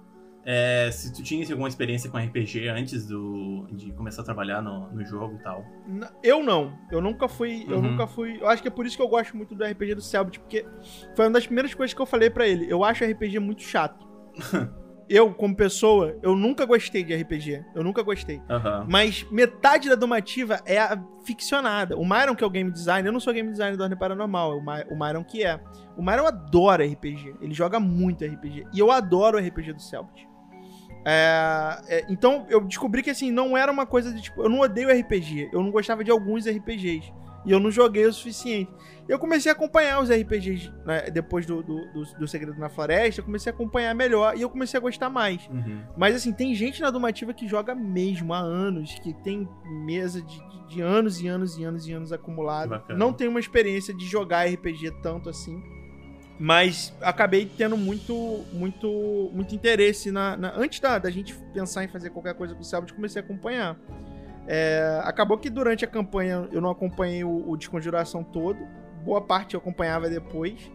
Mas sempre que a gente pode, podia ver, a gente via. Acho que toda segunda-feira a gente parava pra ver, porque a gente, a gente tem que saber né, o que tá acontecendo na história. É, e, e o Selbit, ele é malandro, ele não conta tudo. Ele conta a parte... Nem a- pra vocês. É, não, ele conta a parte que a gente precisa saber. Obviamente, cara, assim, sabendo da parte que tá acontecendo e o- do que ele tá fazendo de um lado, a gente liga os pontos, sabe? Sim. não é difícil da gente saber, porque são documentos diferentes. O documento da RPG não chega a gente. A gente recebe o documento do jogo, mas não é que não ele esconda, é que não- a gente não precisa ler, não faz diferença pra gente ler ou não. Mas a gente sabe o que, o que tá acontecendo, o que, que vai acontecer pra muito tempo da frente. É, então, é basicamente isso. É, eu queria saber mais em relação, tipo, às recompensas, tipo, como é que foi? Foi o Selbit que decidiu ou vocês deram sugestões? A gente fez junto por causa do do Lenda, né? O Marcos, inclusive, tá envolvido na campanha. Ele ajudou a gente pra caramba. As reuniões de, de campanha, não do jogo, mas as de campanha de financiamento coletivo, o Marcos estava presente. Hum. Então a gente fez muita coisa organizada. O, o Selbit tinha acabado de lançar a coleção dele com a, com a loja também. Então a gente. A logística de, do que, que a gente podia fazer e o que, que a gente podia entregar, a gente já tinha. Porque tinha muita coisa do Lenda também. É, então, o resto das recompensas foi do tipo, a gente começou a pensar de outras campanhas, o que, que as pessoas estavam colocando, é, o que, que daria muito valor pro público. Por exemplo, lápide dentro do jogo. No jogo de terror, Uhum. você vê que você morreu. A gente falou, pô, uma coisa legal de fazer. Agora a gente se lascou porque a campanha cresceu, agora a gente tem um cemitério. Vai ter um é, bilhão de lápides. Agora criou um problema. A gente passou uma semana pensando, ok, precisamos de um cemitério muito grande. É o que, que a gente vai fazer? É, a gente vai arrumar uma solução bem legal pra mostrar as lápides, que a gente não vai falar agora. É, mas aí essas coisinhas são, são, vão aparecendo. Tipo, a galera que vai criar. Vai ajudar no NPC, vai dar opinião. Tem um pessoal que vai entrar no grupo de Discord, o pessoal que vai entrar no grupo do Telegram. É, que seria o grupo do WhatsApp, né? A gente vai ligar pro Telegram porque o WhatsApp não tá dando suporte pra gente. Então, a partir de março, a gente já vai entregar essas recompensas de comunicação, de canal, de, de cargo exclusivo no Discord. Mas a gente pensou isso junto. A gente pensou assim, o que, que a gente dá pro público que, que fortalece o vínculo deles com a Ordem Paranormal e que façam eles fazer parte daquele universo. De não só colocar o nome no crédito, sabe? Você vai estar lá no jogo, você vai estar morto. Isso criou situações bem engraçadas. Do tipo, teve um casal é, que fez o, a- o apoio e ele, e ele pediu, falou, pô, eu posso botar o- a minha lápide do lado da lápide da minha namorada? Eu falei, cara, você quer morrer do lado da sua namorada do jogo. Eu tava tentando entender, porque na hora eu não tava entendendo. É, e ele me explicando por que que eles se conheceram, eu achei aquilo mó bonito, sabe? De, de tipo. Sim, legal. eu espero que eles legal. continuem juntos até o final do, do, do jogo, né? Pois é, senão depois. Mas de qualquer aí jeito a tá lápide vai ser morto. uma metáfora, É, mas é, pode ser uma metáfora. Mas te- teve várias coisas desse tipo, de pessoas querendo botar outros nomes na lápide, matar alguém que eles gostam, de brincadeira, botar o nome do meu amigo. E, cara, é, é o tipo de coisa que, que a gente pensou, do tipo assim, o quão legal seria se fosse com a gente. Sabe? Uhum. Dos jogos que eu joguei, É, o quanto, quanto seria legal de eu chegar ali, naquele pedaço daquele jogo e, e falar assim. É, cara, foi eu que coloquei isso aqui. Sabe? A gente pensou nisso, do tipo, imagina você vai num, num, num estádio e você fala, cara, esse, esse, tijolo aqui, esse aqui, tá vendo? Tá vendo meu nome aqui nesse tijolo? Foi eu que coloquei ele aqui. Sabe? Tudo que vem para cima e tudo que tá embaixo. Se tirar, vai fazer falta. Tipo, fui eu que fiz. Então acho que essa sensação de que a gente tá construindo uma coisa juntos e de que a gente tem essa responsabilidade também de fazer essa coisa junto, porque, assim, quem faz o Ordem Paranormal não é o Selbit. Ele sabe disso, são vocês. A gente pensou nisso, como é que a gente faz do jogo algo coletivo. Então, a, a, as, a, as premiações foram, foram pensadas nisso, da gente botar as camisas e os moletões com as coisas que vão estar no jogo, do, do, do Ordem Paranormal, coisas que as pessoas vão poder se identificar. De repente, colocar a roupa na Mia, sabe? A roupa que você tá usando ali, você vai estar tá na, na, na, na, Que a gente já tava pensando na galera do cosplay. Então é, é, esse tipo de coisa. E a gente brinca muito. Se você vê o Twitter da Domativa hoje, a galera falou: ah, me fizeram uma piada do, do loop com arma. Aí a Carol desenhou o loop com canhão. Eu, tipo. é umas besteirinhas que a gente faz, sabe? Que a gente, que a gente gosta de, de ter esse tipo de interação. E eu acho que essa comunicação com o público de estar no Discord e tal é uma coisa que a gente queria fortalecer na campanha. Do tipo, ah, vamos criar um canal de Telegram que o cara vai estar tá lá, a gente vai postar coisa, tipo. É, a gente vai tirar um print da tela da gente programando e vai postar pra essa galera. Falar, ó, oh, tá aqui, olha isso aqui. É, olha como é que tá sendo feito, olha como é que tá crescendo. Porque isso dá uma, uma, uma humanizada no processo, sabe? Não é tipo, uhum. você vê o. Você vê o Cyberpunk chegar no pronto e você fala, nossa, o jogo ficou uma merda, olha que horrível. Olha que jogo bugado. E às vezes você não, não, não, para pra pensar no tipo, o que, que tá ali, como é que foi feito, por que, que tá bugado. E a gente quer. Não que a gente quer entregar um jogo bugado e depois falar, não, pessoal, olha só, veja bem. não é isso. Mas é, eu acho que é legal a, a, galera ver, porque a galera gosta, entendeu? É, eu vi muita gente fazendo cover, falando que vai voltar a estudar música por causa das músicas do Ordem Paranormal, da, da campanha. Legal. Eu vi muita gente que falou que voltou a desenhar para fazer fanart. É, eu falo isso como uma pessoa que aprendeu a tocar piano por causa de música de videogame. E de repente a gente, a gente aqui faz uma música de videogame e vê uma pessoa aprendendo a tocar instrumento. Nossa. Porque, sabe, é um processo que a gente devolve, a gente tá fazendo de novo o que fizeram com a gente. É, e eu acho que a campanha foi pensada para isso, sabe? Da gente pensar ah, o que que a gente entrega que faça com que a gente crie um vínculo com as pessoas que estão apoiando a gente agora. Uhum. E foi a estrutura foi essa. É, inclusive nessa parte assim de, de desenvolvimento e tal, eu queria saber se vocês quando estavam pensando o jogo, se vocês tinham alguns, alguns jogos que vocês pensavam assim, nossa, ele poderia ser meio nesse estilo ou nesse estilo assim, se o Sebo te trouxe algum jogo que ele jogou e tal, tipo, se vocês têm algumas influências master assim em termos de games. Eu acho que teve várias. Muitas das influências que o Selbit trouxe, a gente trouxe também, a gente concordou, que eram coisas incomuns que a gente tinha pensado. A gente estava muito entrosado sobre o que a gente achava que esse jogo queria ser, devia ser. Mas eu acho que uma das principais, eu acho que a gente teve o jogo do Sherlock, que é a questão das pistas, dos enigmas. Sim, legal. A ambiência do Silent Hill, dos, dos, dos os anteriores. Acho que os jogos de puzzle em geral, o jogo que, que deixa o usuário descobrir, desvendar, pensar. Qualquer jogo que tem esse tipo de puzzle é uma referência. A série do Resident Evil também, que é uma série que tem um. Não uma série de. Não todos os jogos, né? É, é de sentar e matar zumbi. Sim. Muitas das vezes é você não, correr. São mais de terror, é, assim, alguns são mais. São mais de terror, os do início, né? Uhum. É, e tem uma puta história, assim. Quando eu soube da história do jogo, eu fiquei horrorizado, assim. Eu falei, eu perguntei, tem certeza? E tem. E é, porque é uma história complexa, sabe, para você botar num jogo. Uhum. É, e é legal, é legal. Eu acho que a gente precisava ter um lugar pra gente fazer isso. Aí, esse tipo de jogo de mistério que você precisa ler, parar pra ver tal, precisa ficar explorando para descobrir as coisas, ele, ele dá essa, essa, essa premissa de que tem muito conteúdo.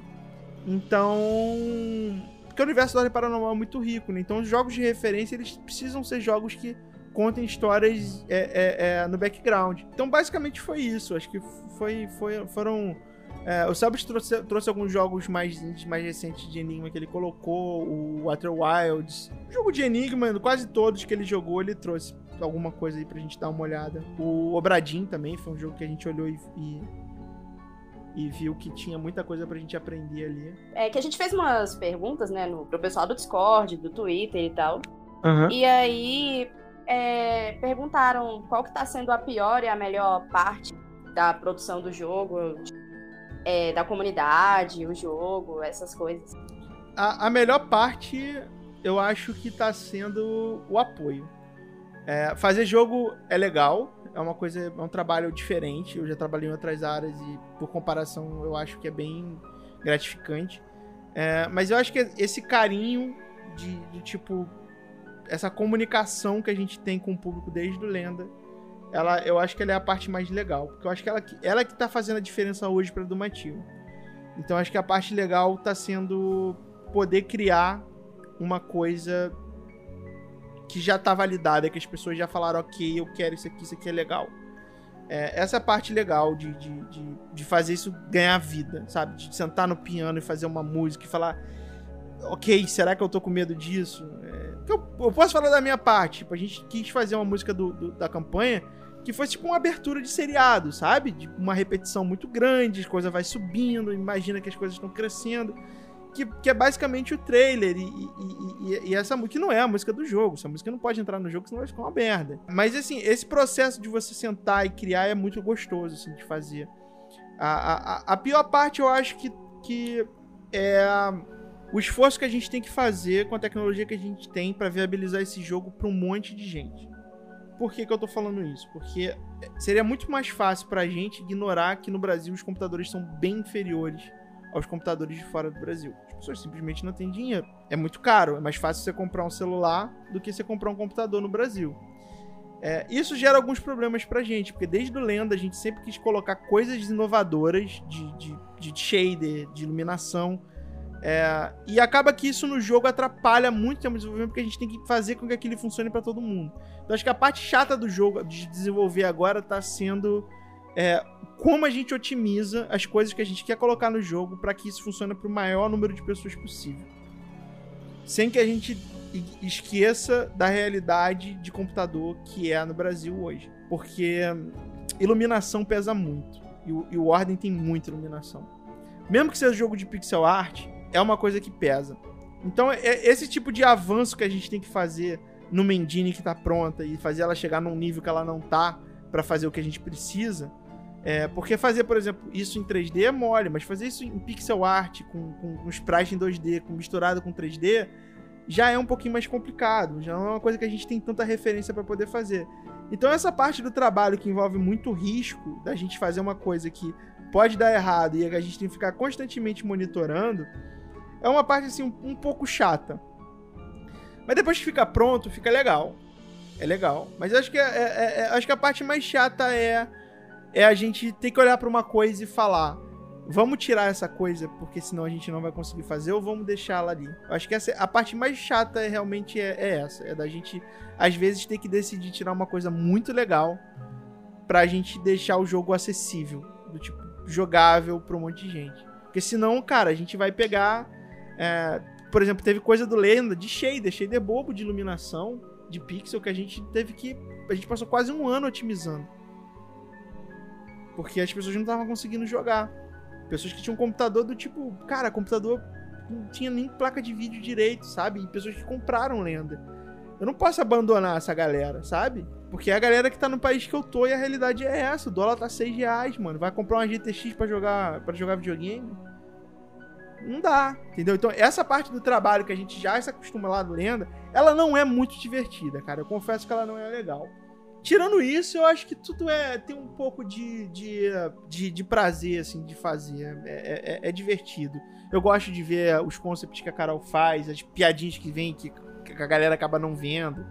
É, tipo, os personagens agora estão todos pelados, assim, porque a gente não botou roupa ainda. Então a gente tá jogando um jogo com um boneco, parece o Attack on Titan, sabe? não tem nada, sabe? Só tem braço, perna, cabeça sem rosto. É, e aí fica engraçado, que às vezes você tá na produção, grava um vídeo, aí vem alguém, bota a música do Attack on Titan, bota o bicho correndo. é, e aí fica, eu acho que é um ambiente legal, porque a, a coisa vai tomando forma na sua frente. É, a gente tenta passar isso pro público o máximo possível, a gente tem postado muitas coisas de desenvolvimento bem cruas lá. Dosa muito isso, porque, por exemplo, teve um post que a gente fez tinha uma sala em branco. Aí o cara foi, falou, pô, mas essa sala não tem nada. É, porque não tem ainda, a gente não mobiliou, tem um monte de coisa. Então a gente tem que tomar cuidado também para as pessoas não acharem que o jogo é aquilo ali que tá a gente fazendo. Então a gente tem dosado bastante isso. Mas essa, é, essa, essa parte é muito boa, cara. Chata mesmo é quando a gente se depara por um problema que a gente fala que a gente gosta muito. É como se a gente estivesse amputando, sabe? Uma coisa que a gente Uhum. tem um apego. No Lenda a gente fez isso, tinha a mecânica. O chefe era cantado. É, a gente achava isso maravilhoso. E, e não, e não é mais. Não, não tem. Isso não entrou. Sim. Então essa Não parte. do- funcionou. é, não funcionou. Então essa parte do trabalho eu acho que é a mais chata. É a gente cortar e falar. e com corte, manter ficar bom. É, eu- tenho uma pergunta assim. A última ah, meta que vocês atingiram disponibilizou que o jogo agora vai ser dublado, né? Aham. Então eu queria saber se tem como falar sobre a. Como é que é o, o- o casting de vocês, como é que vocês vão atrás de dubladores, como é que vocês escolhem a pessoa pra voz certa e tal. A gente tem alguns dubladores na Dumativa, já, é, que devem fazer alguma coisa ou outra. Tem o Briggs, mas essa decisão vai ser mais do Briggs. É ele que vai fazer essa direção. É, Ah, o, é? Selbit, o Selbit vai indicar as pessoas que ele quer, mas no final das contas tem que ficar bom. É, e o- ninguém melhor do que o Guilherme Briggs pra poder dizer se uma coisa pode ser feita ou não. Então acho que a palavra final sempre vai ser. A gente vai respeitar a qualidade técnica, artística. Mas é assim, a, a Dumativa tá sempre de olho nas pessoas que estão começando. Muitas pessoas na Dumativa tiveram o primeiro emprego na Dumativa. Não vieram de outro lugar. É, então, sim, a gente sempre fica de olho nas oportunidades que- de pessoas que estão com talento.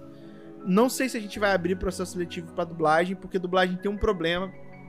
A gente recebeu muita gente querendo fazer, mas como a dublagem ela tem uma burocracia. Você precisa ter um curso de teatro, você precisa, pode ser um curso livre, você precisa ter um certificado, então você não pode dublar sem essas coisas. Então, muitas pessoas que querem dublar não fazem ideia do que precisa fazer para ser dublador. Não é só ter a voz boa. É, tem uma série de coisas que precisa fazer. É, mas eu acho que assim, a, a- a- se houver necessidade de, de a gente chamar pessoas de fora, talvez a, a- a gente chame. Eu acho que vai ser legal, a gente tem pensado muito de, de ter uma pessoa da comunidade que se destacou e de fazer alguma ponta. Falar um oi, gravar um personagem, alguma coisa. Sim. Tipo um, um podcaster, assim, alguém que.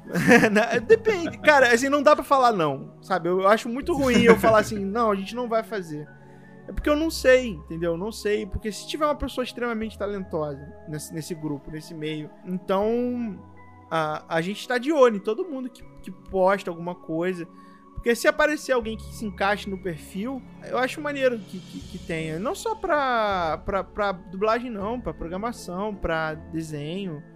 Ah, eu olho muito desenho, eu olho muito fanart do Ordem Paranormal e fico falando, ok, é, quando, dia que eu abrir vaga, eu vou mandar um e-mail pra essa pessoa e perguntar se ela quer trabalhar. Legal. Entendeu? Eu já tenho uma lista de pessoas que eu olho assim e eu falo, ok, eu acho que isso aqui é bom. Então, acho que não tá talhado em pedra, assim. A gente não sabe ainda quem vai dublar, a gente não sabe quantas vozes vai ter, a gente não sabe nada disso ainda. Sim. Porque pra cada coisa que a gente fizer em português, a gente vai ter que espelhar e fazer em inglês, né? Ah, sim. Então, se a gente entupir o jogo de coisa dublada, vai ter que dublar em inglês. Então, não é tão simples assim a gente botar um monte de coisa dublada. A gente vai botar o Briggs, vai dublar lá, pá, pá, pá. Agora a gente falou, ok, em inglês, qual é a versão em inglês do Briggs? Porque o Briggs não faz inglês. Entendeu? Então, a gente tem que chamar uma outra pessoa pra fazer a mesma coisa, tem que ter o mesmo impacto. E aí a direção Sim, de dublagem vem pra isso. né? É, cara, dublar é uma coisa muito difícil, assim. A gente teve muita proximidade por causa dos Castro Brothers, que eles gravam com muito dublador. Uhum. E a Dumativa, na época, ca- é, o terceiro era gravado no andar de baixo e a Dumativa ficava no andar de cima. Então a gente conheceu muito dublador e assim, a gente viu que o processo de dublagem é, cara, um projeto de vida, sabe? Você quer dublar, se você só ter a voz boa, é, é um pedaço, sabe? Tem muita coisa que você precisa fazer, de saber impostar voz, de saber entonar, de saber criar personagem, de saber atuar. É é uma profissão muito difícil, muito difícil. Mas então, pelo que tu tá dizendo, o, o Guilherme Briggs vai ser meio que um diretor de dublagem, assim, do jogo. Sim, sim, ele vai ter que dirigir. Legal. É, porque assim, não que ele vai dirigir a gravação de todas as dublagens. A gente tem. Quem vai fazer isso é o Vinícius na Domativa. Uhum. Mas ele dá um input. Ele não vai só entrar e gravar a voz dele, é isso que eu tô querendo dizer. Ele tem um input muito importante. Do tipo. A gente mostrar algum dublador para ele, ele, ele pode falar, pô, esse aqui é melhor do que esse. Então ele tem um poder muito grande de influência. Ele pode não, decidir não escolher se ele não quiser. Mas é uma pessoa que com certeza vai ter um poder muito grande. O Selbit também, né? Mas eu, particularmente, eu gosto muito da ideia de chamar alguém da comunidade para fazer uma participação. Eu acho isso maravilhoso. Acho que incentiva a galera a, participar mais. É até legal pra galera que tá ouvindo, né? E que tem esse tipo de pretensão, assim, pra ficar ligado, né? Nas redes sociais da Dumativa, de repente. É, é bom ficar, gente. Assim, eu, eu trabalho para fazer a empresa crescer. Acho que muita gente que trabalha na Dumativa hoje Cara, realmente, a Carol, o primeiro projeto dela de, de, de, emprego de pixel art foi, foi no Lenda, sabe? Ela trabalhou no Lenda, agora ela fez o design do personagem do, do Ordem Paranormal, tá? Ela tem 20 e poucos anos, sabe? Deve ter 22. A Nath, que é programadora, tem 20, 22 anos. É uma galera que. Bacana. Começou dois anos, tinha 20 anos quando entrou na Dumativa, é muito pouco tempo. Que viagem. É, é maneiro, assim. A gente gosta de dar, dar de chamar gente nova, assim, pra dar uma refrescada. Vamos seguindo aqui, porque também a gente não quer te prender pra não, sempre. Não, não, pode ir, pode ir. Só meio pra sempre, não totalmente. Não tem problema, não. Cara, como eu falei pra vocês, a gente tem. A gente deve a nossa profissão a vocês. Então, assim, eu, eu sempre fiz isso no Lenda. Às vezes tinha. Eu já dei palestra pra, pra 500, 600 pessoas, até mil pessoas em evento. Que tava ali no, no, no, no público. Dei palestra no Rock in Rio, dei palestra mas também dou palestra para duas pessoas. Já fui no Mato Grosso dar palestra para quatro pessoas. Então, assim, a, a, gente tem um respeito. Assim, tem, vai fazer um aniversário, quer chamar a gente para jogar o Lendo? Mano, se a gente puder ir, a gente vai.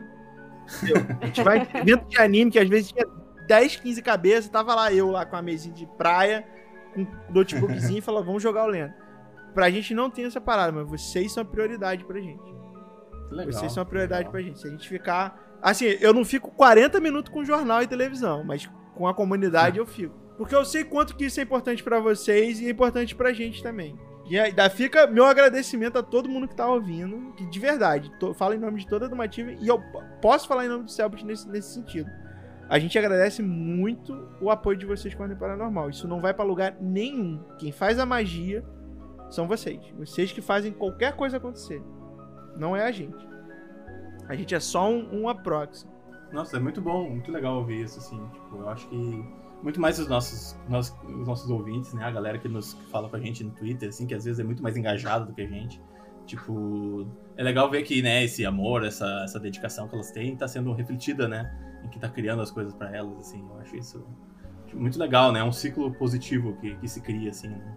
É, então, a gente recebeu perguntas, né, no Twitter, e uma delas foi do Katashi Peace, que ele perguntou se ele pode streamar o jogo, né, com música e tudo mais, e quando lança o jogo, você tem alguma expectativa para isso?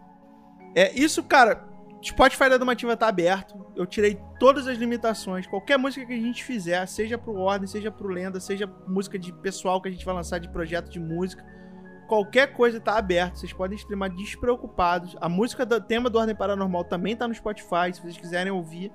A, a música do Lenda inteira, inclusive do pagode tá lá, não, não tá lá ainda, mas vai entrar. A do Heavy Metal tá lá.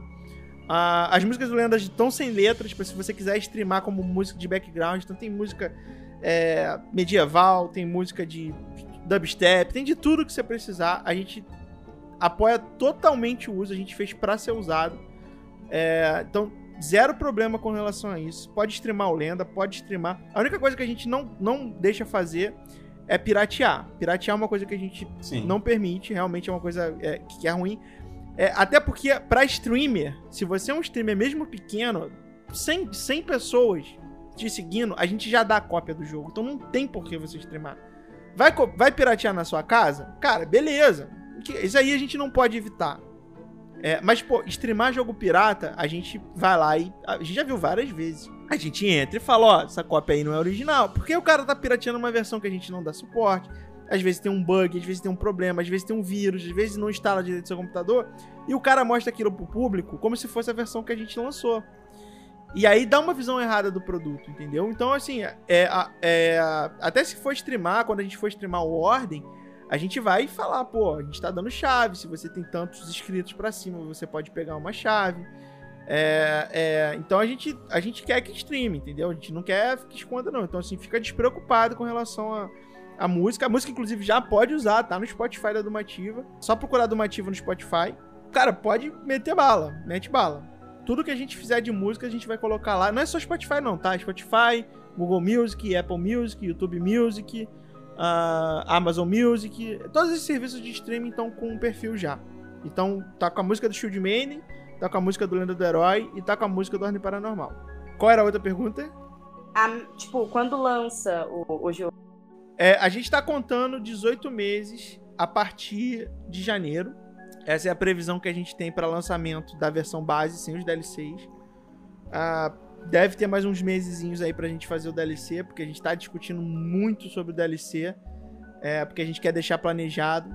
Ah, então, Data, data, data a gente não tem, mas daqui a 18 meses provavelmente a gente vai estar tá com, com, lançamento aí com uma data certinha, que deve girar em torno disso.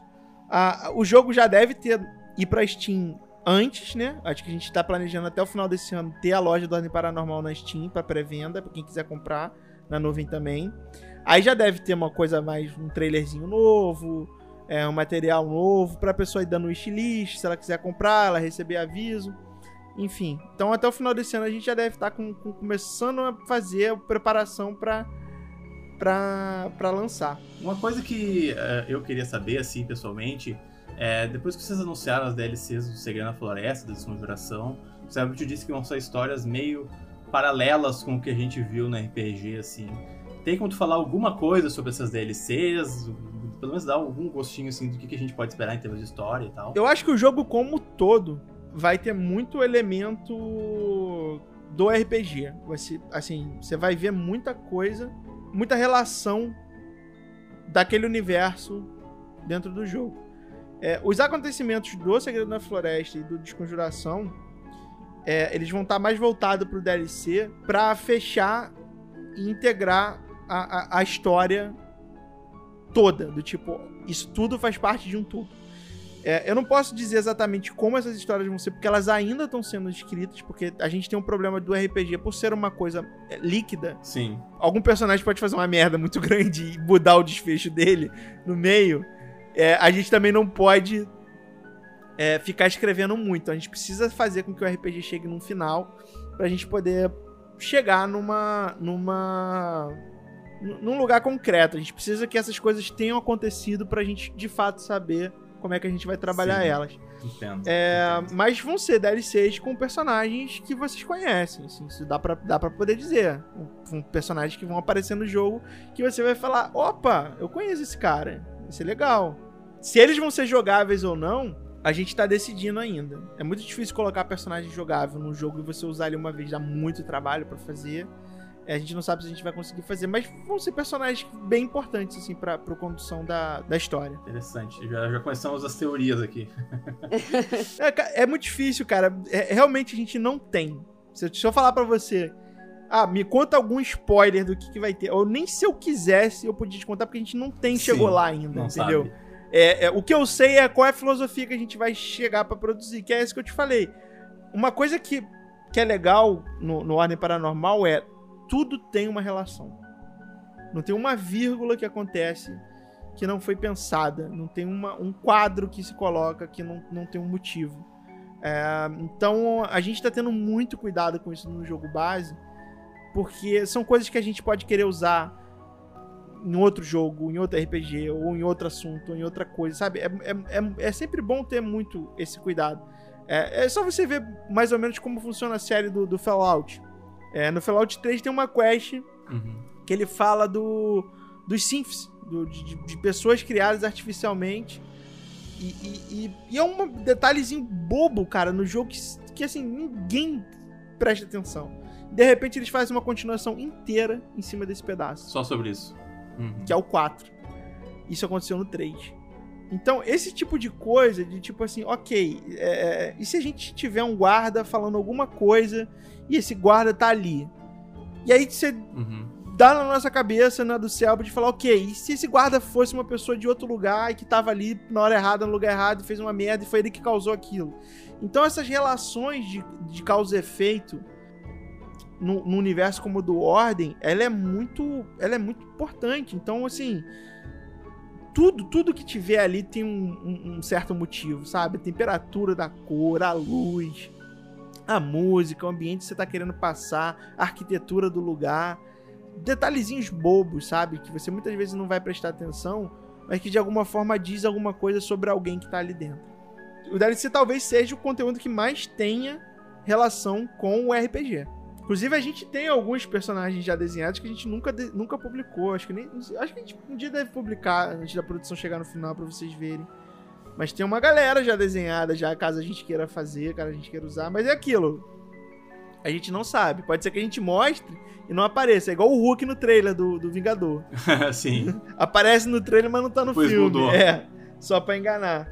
Mas não tem, cara. A gente. E aí as, as DLCs vão, elas vão ser lançadas depois do lançamento É, do jogo, é, a gente vai terminar. Vão ser como as, os DLCs de Lenda do Herói, assim. É, é, elas vão ser depois. Não, não- não Entendi. vai ser junto, não. A gente precisa de. Ah, A gente quer trabalhar é, é, a DLC pra ser uma coisa fundamental pro jogo, sabe? De tipo, tu tem que jogar também, sabe? Não é só uma coisinha pra jogar fora, não. Mas vai ter, acho que vai ter muito mais fanservice na DLC do que no jogo base. Porque é uma história muito mais atrelada ao o, o evento inteiro. Eu acho que a história já tá bem atrelada, assim, já tá a Mia e o Lupe, eles são personagens muito muito ligados ao Desconjuração, né? Eles já apareceram duas vezes, pelo menos que eu me lembro foram duas, né? No início e no- perto do final. É, no primeiro episódio e nesse último. É. Agora, eu não me lembro se apareceu alguma última vez agora. Realmente É. falhando memória. E eles são personagens muito importantes pra, pra trama do, do, do, do, do. Paranormal. E ainda tem o Senhor Veríssimo, né? Que é um personagem. É, que é, personagem chave da série, É. né? é, que tem Então- essa vozona aí do, do Brick. É, Uma coisa que eu queria perguntar, assim, dentro do universo da série e tal, que a gente vai ver no jogo, é, o último episódio que a gente fez foi sobre os vilões da série, Aham. e eu queria perguntar alguma coisa sobre o culto do medo e o que que tu pode nos dar pra falar sobre, esse, sobre os inimigos do jogo.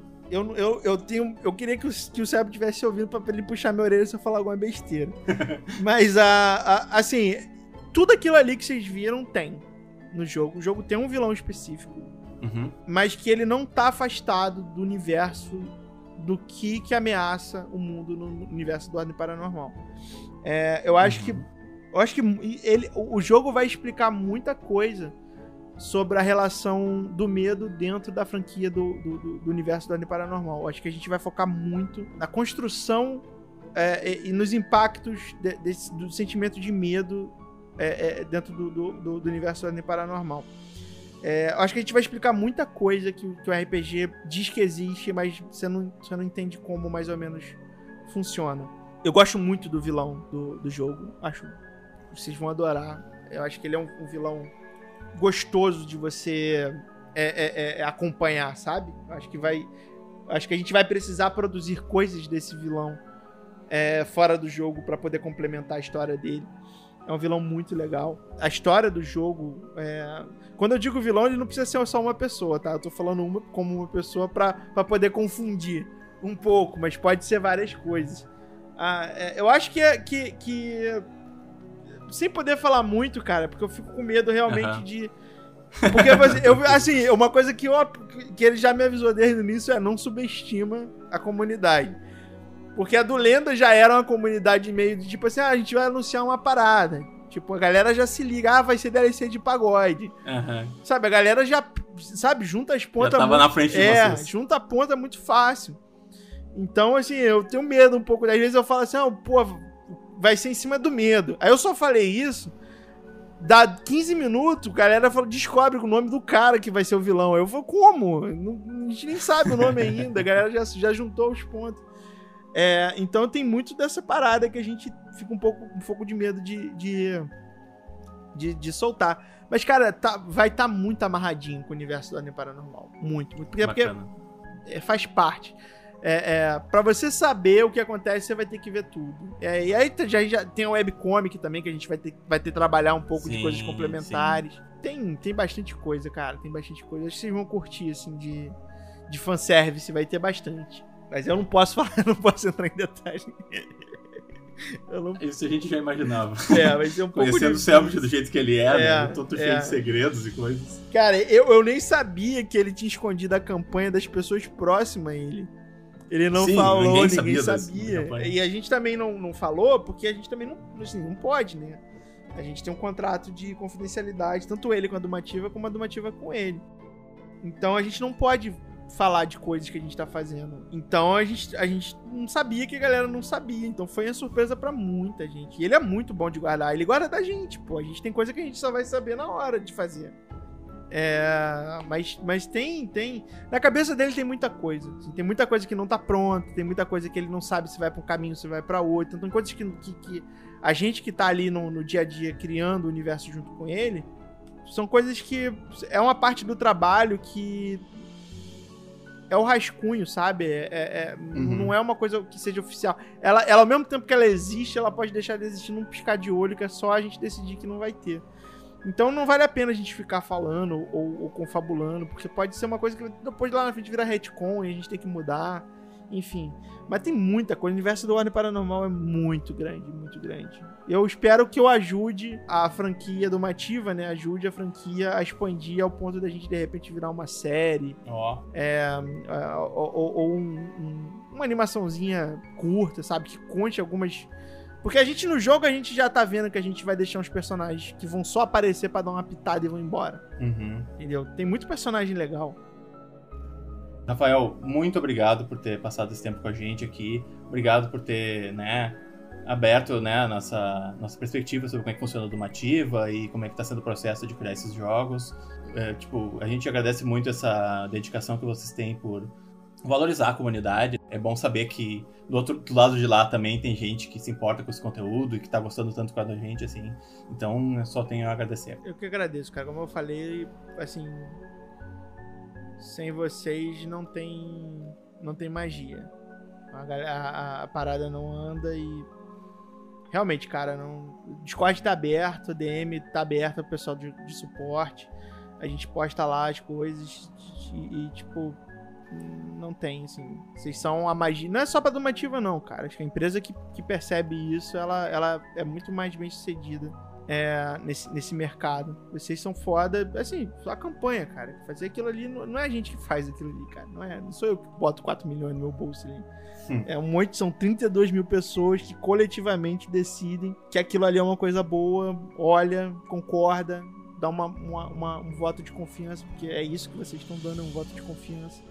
E, cara, de novo, vocês têm o poder de, de fazer a parada crescer ou não, uhum. sabe? Então, é, é, a gente fica feliz que vocês tenham escolhido um jogo brasileiro, uma equipe brasileira, de um, de um, de um influenciador brasileiro para fazer uma parada gigante. Então, tipo, tenho certeza que não precisa agradecer a gente, não. A gente que tá aqui pra, pra fazer a parada acontecer para vocês.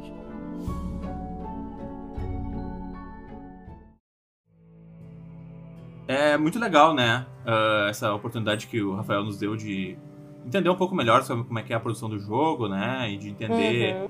como a, a Dumativa eh, né, foi criada e como é que foi todos esses processos, né? De primeiro de criação do Lendos Herói, que foi tipo uma coisa realmente inovadora, né? No, no Brasil, acho que nunca tinha existido nenhum tipo de, de game feito dessa maneira, assim, né? Com esse tipo de financiamento coletivo.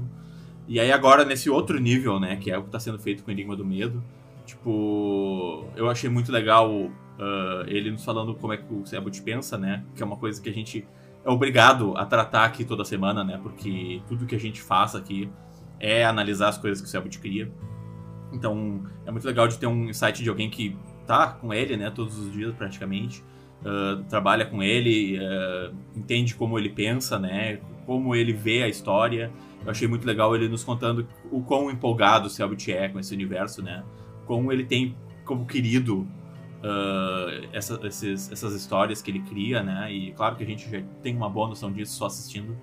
Mas essa foi uma das coisas que eu mais gostei, assim, né? Foi ele nos mostrando o carinho que eles da Domativa têm, assim, né? E o carinho que o Selbit tem pelo projeto. Tipo, isso nos deixa muito empolgado para ver o, o, o, produto final, assim, né? Porque muitas vezes a gente vê coisas que são criadas por motivos que não são, sabe, tão nobres assim.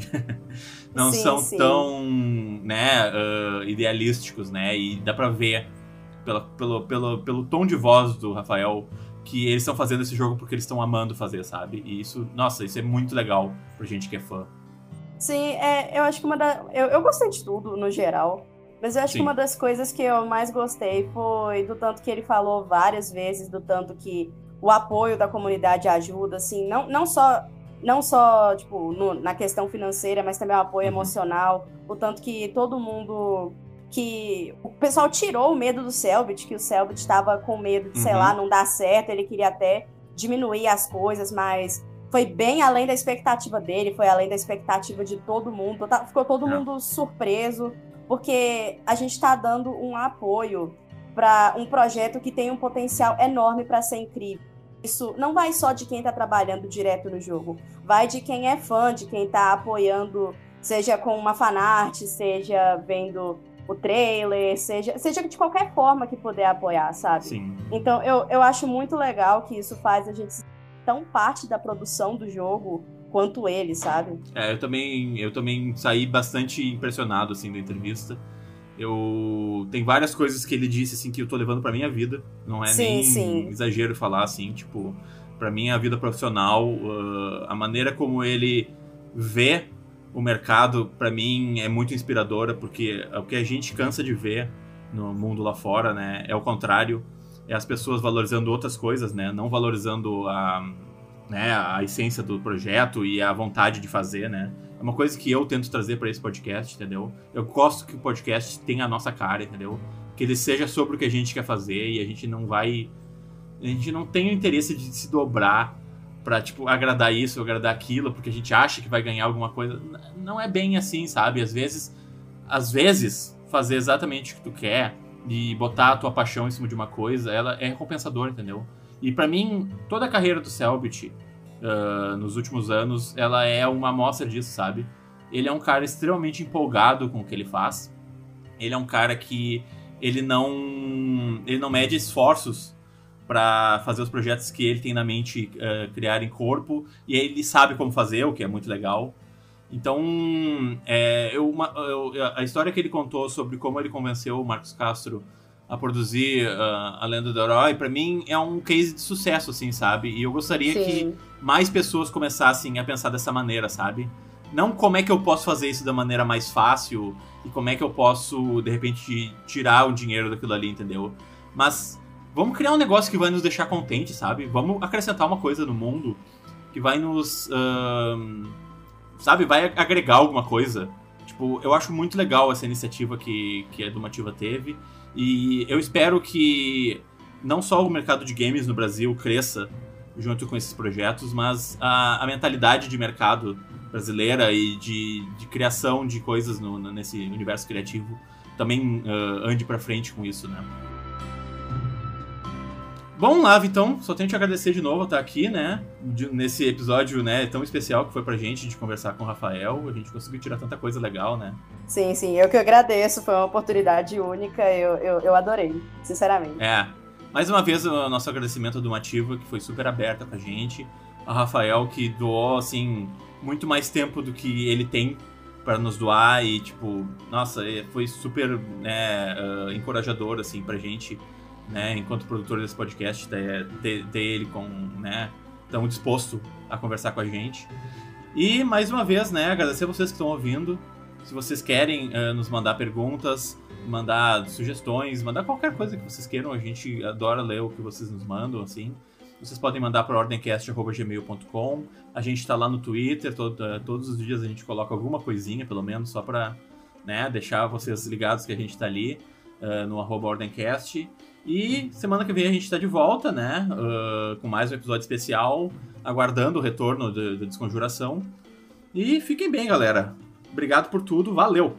Falou.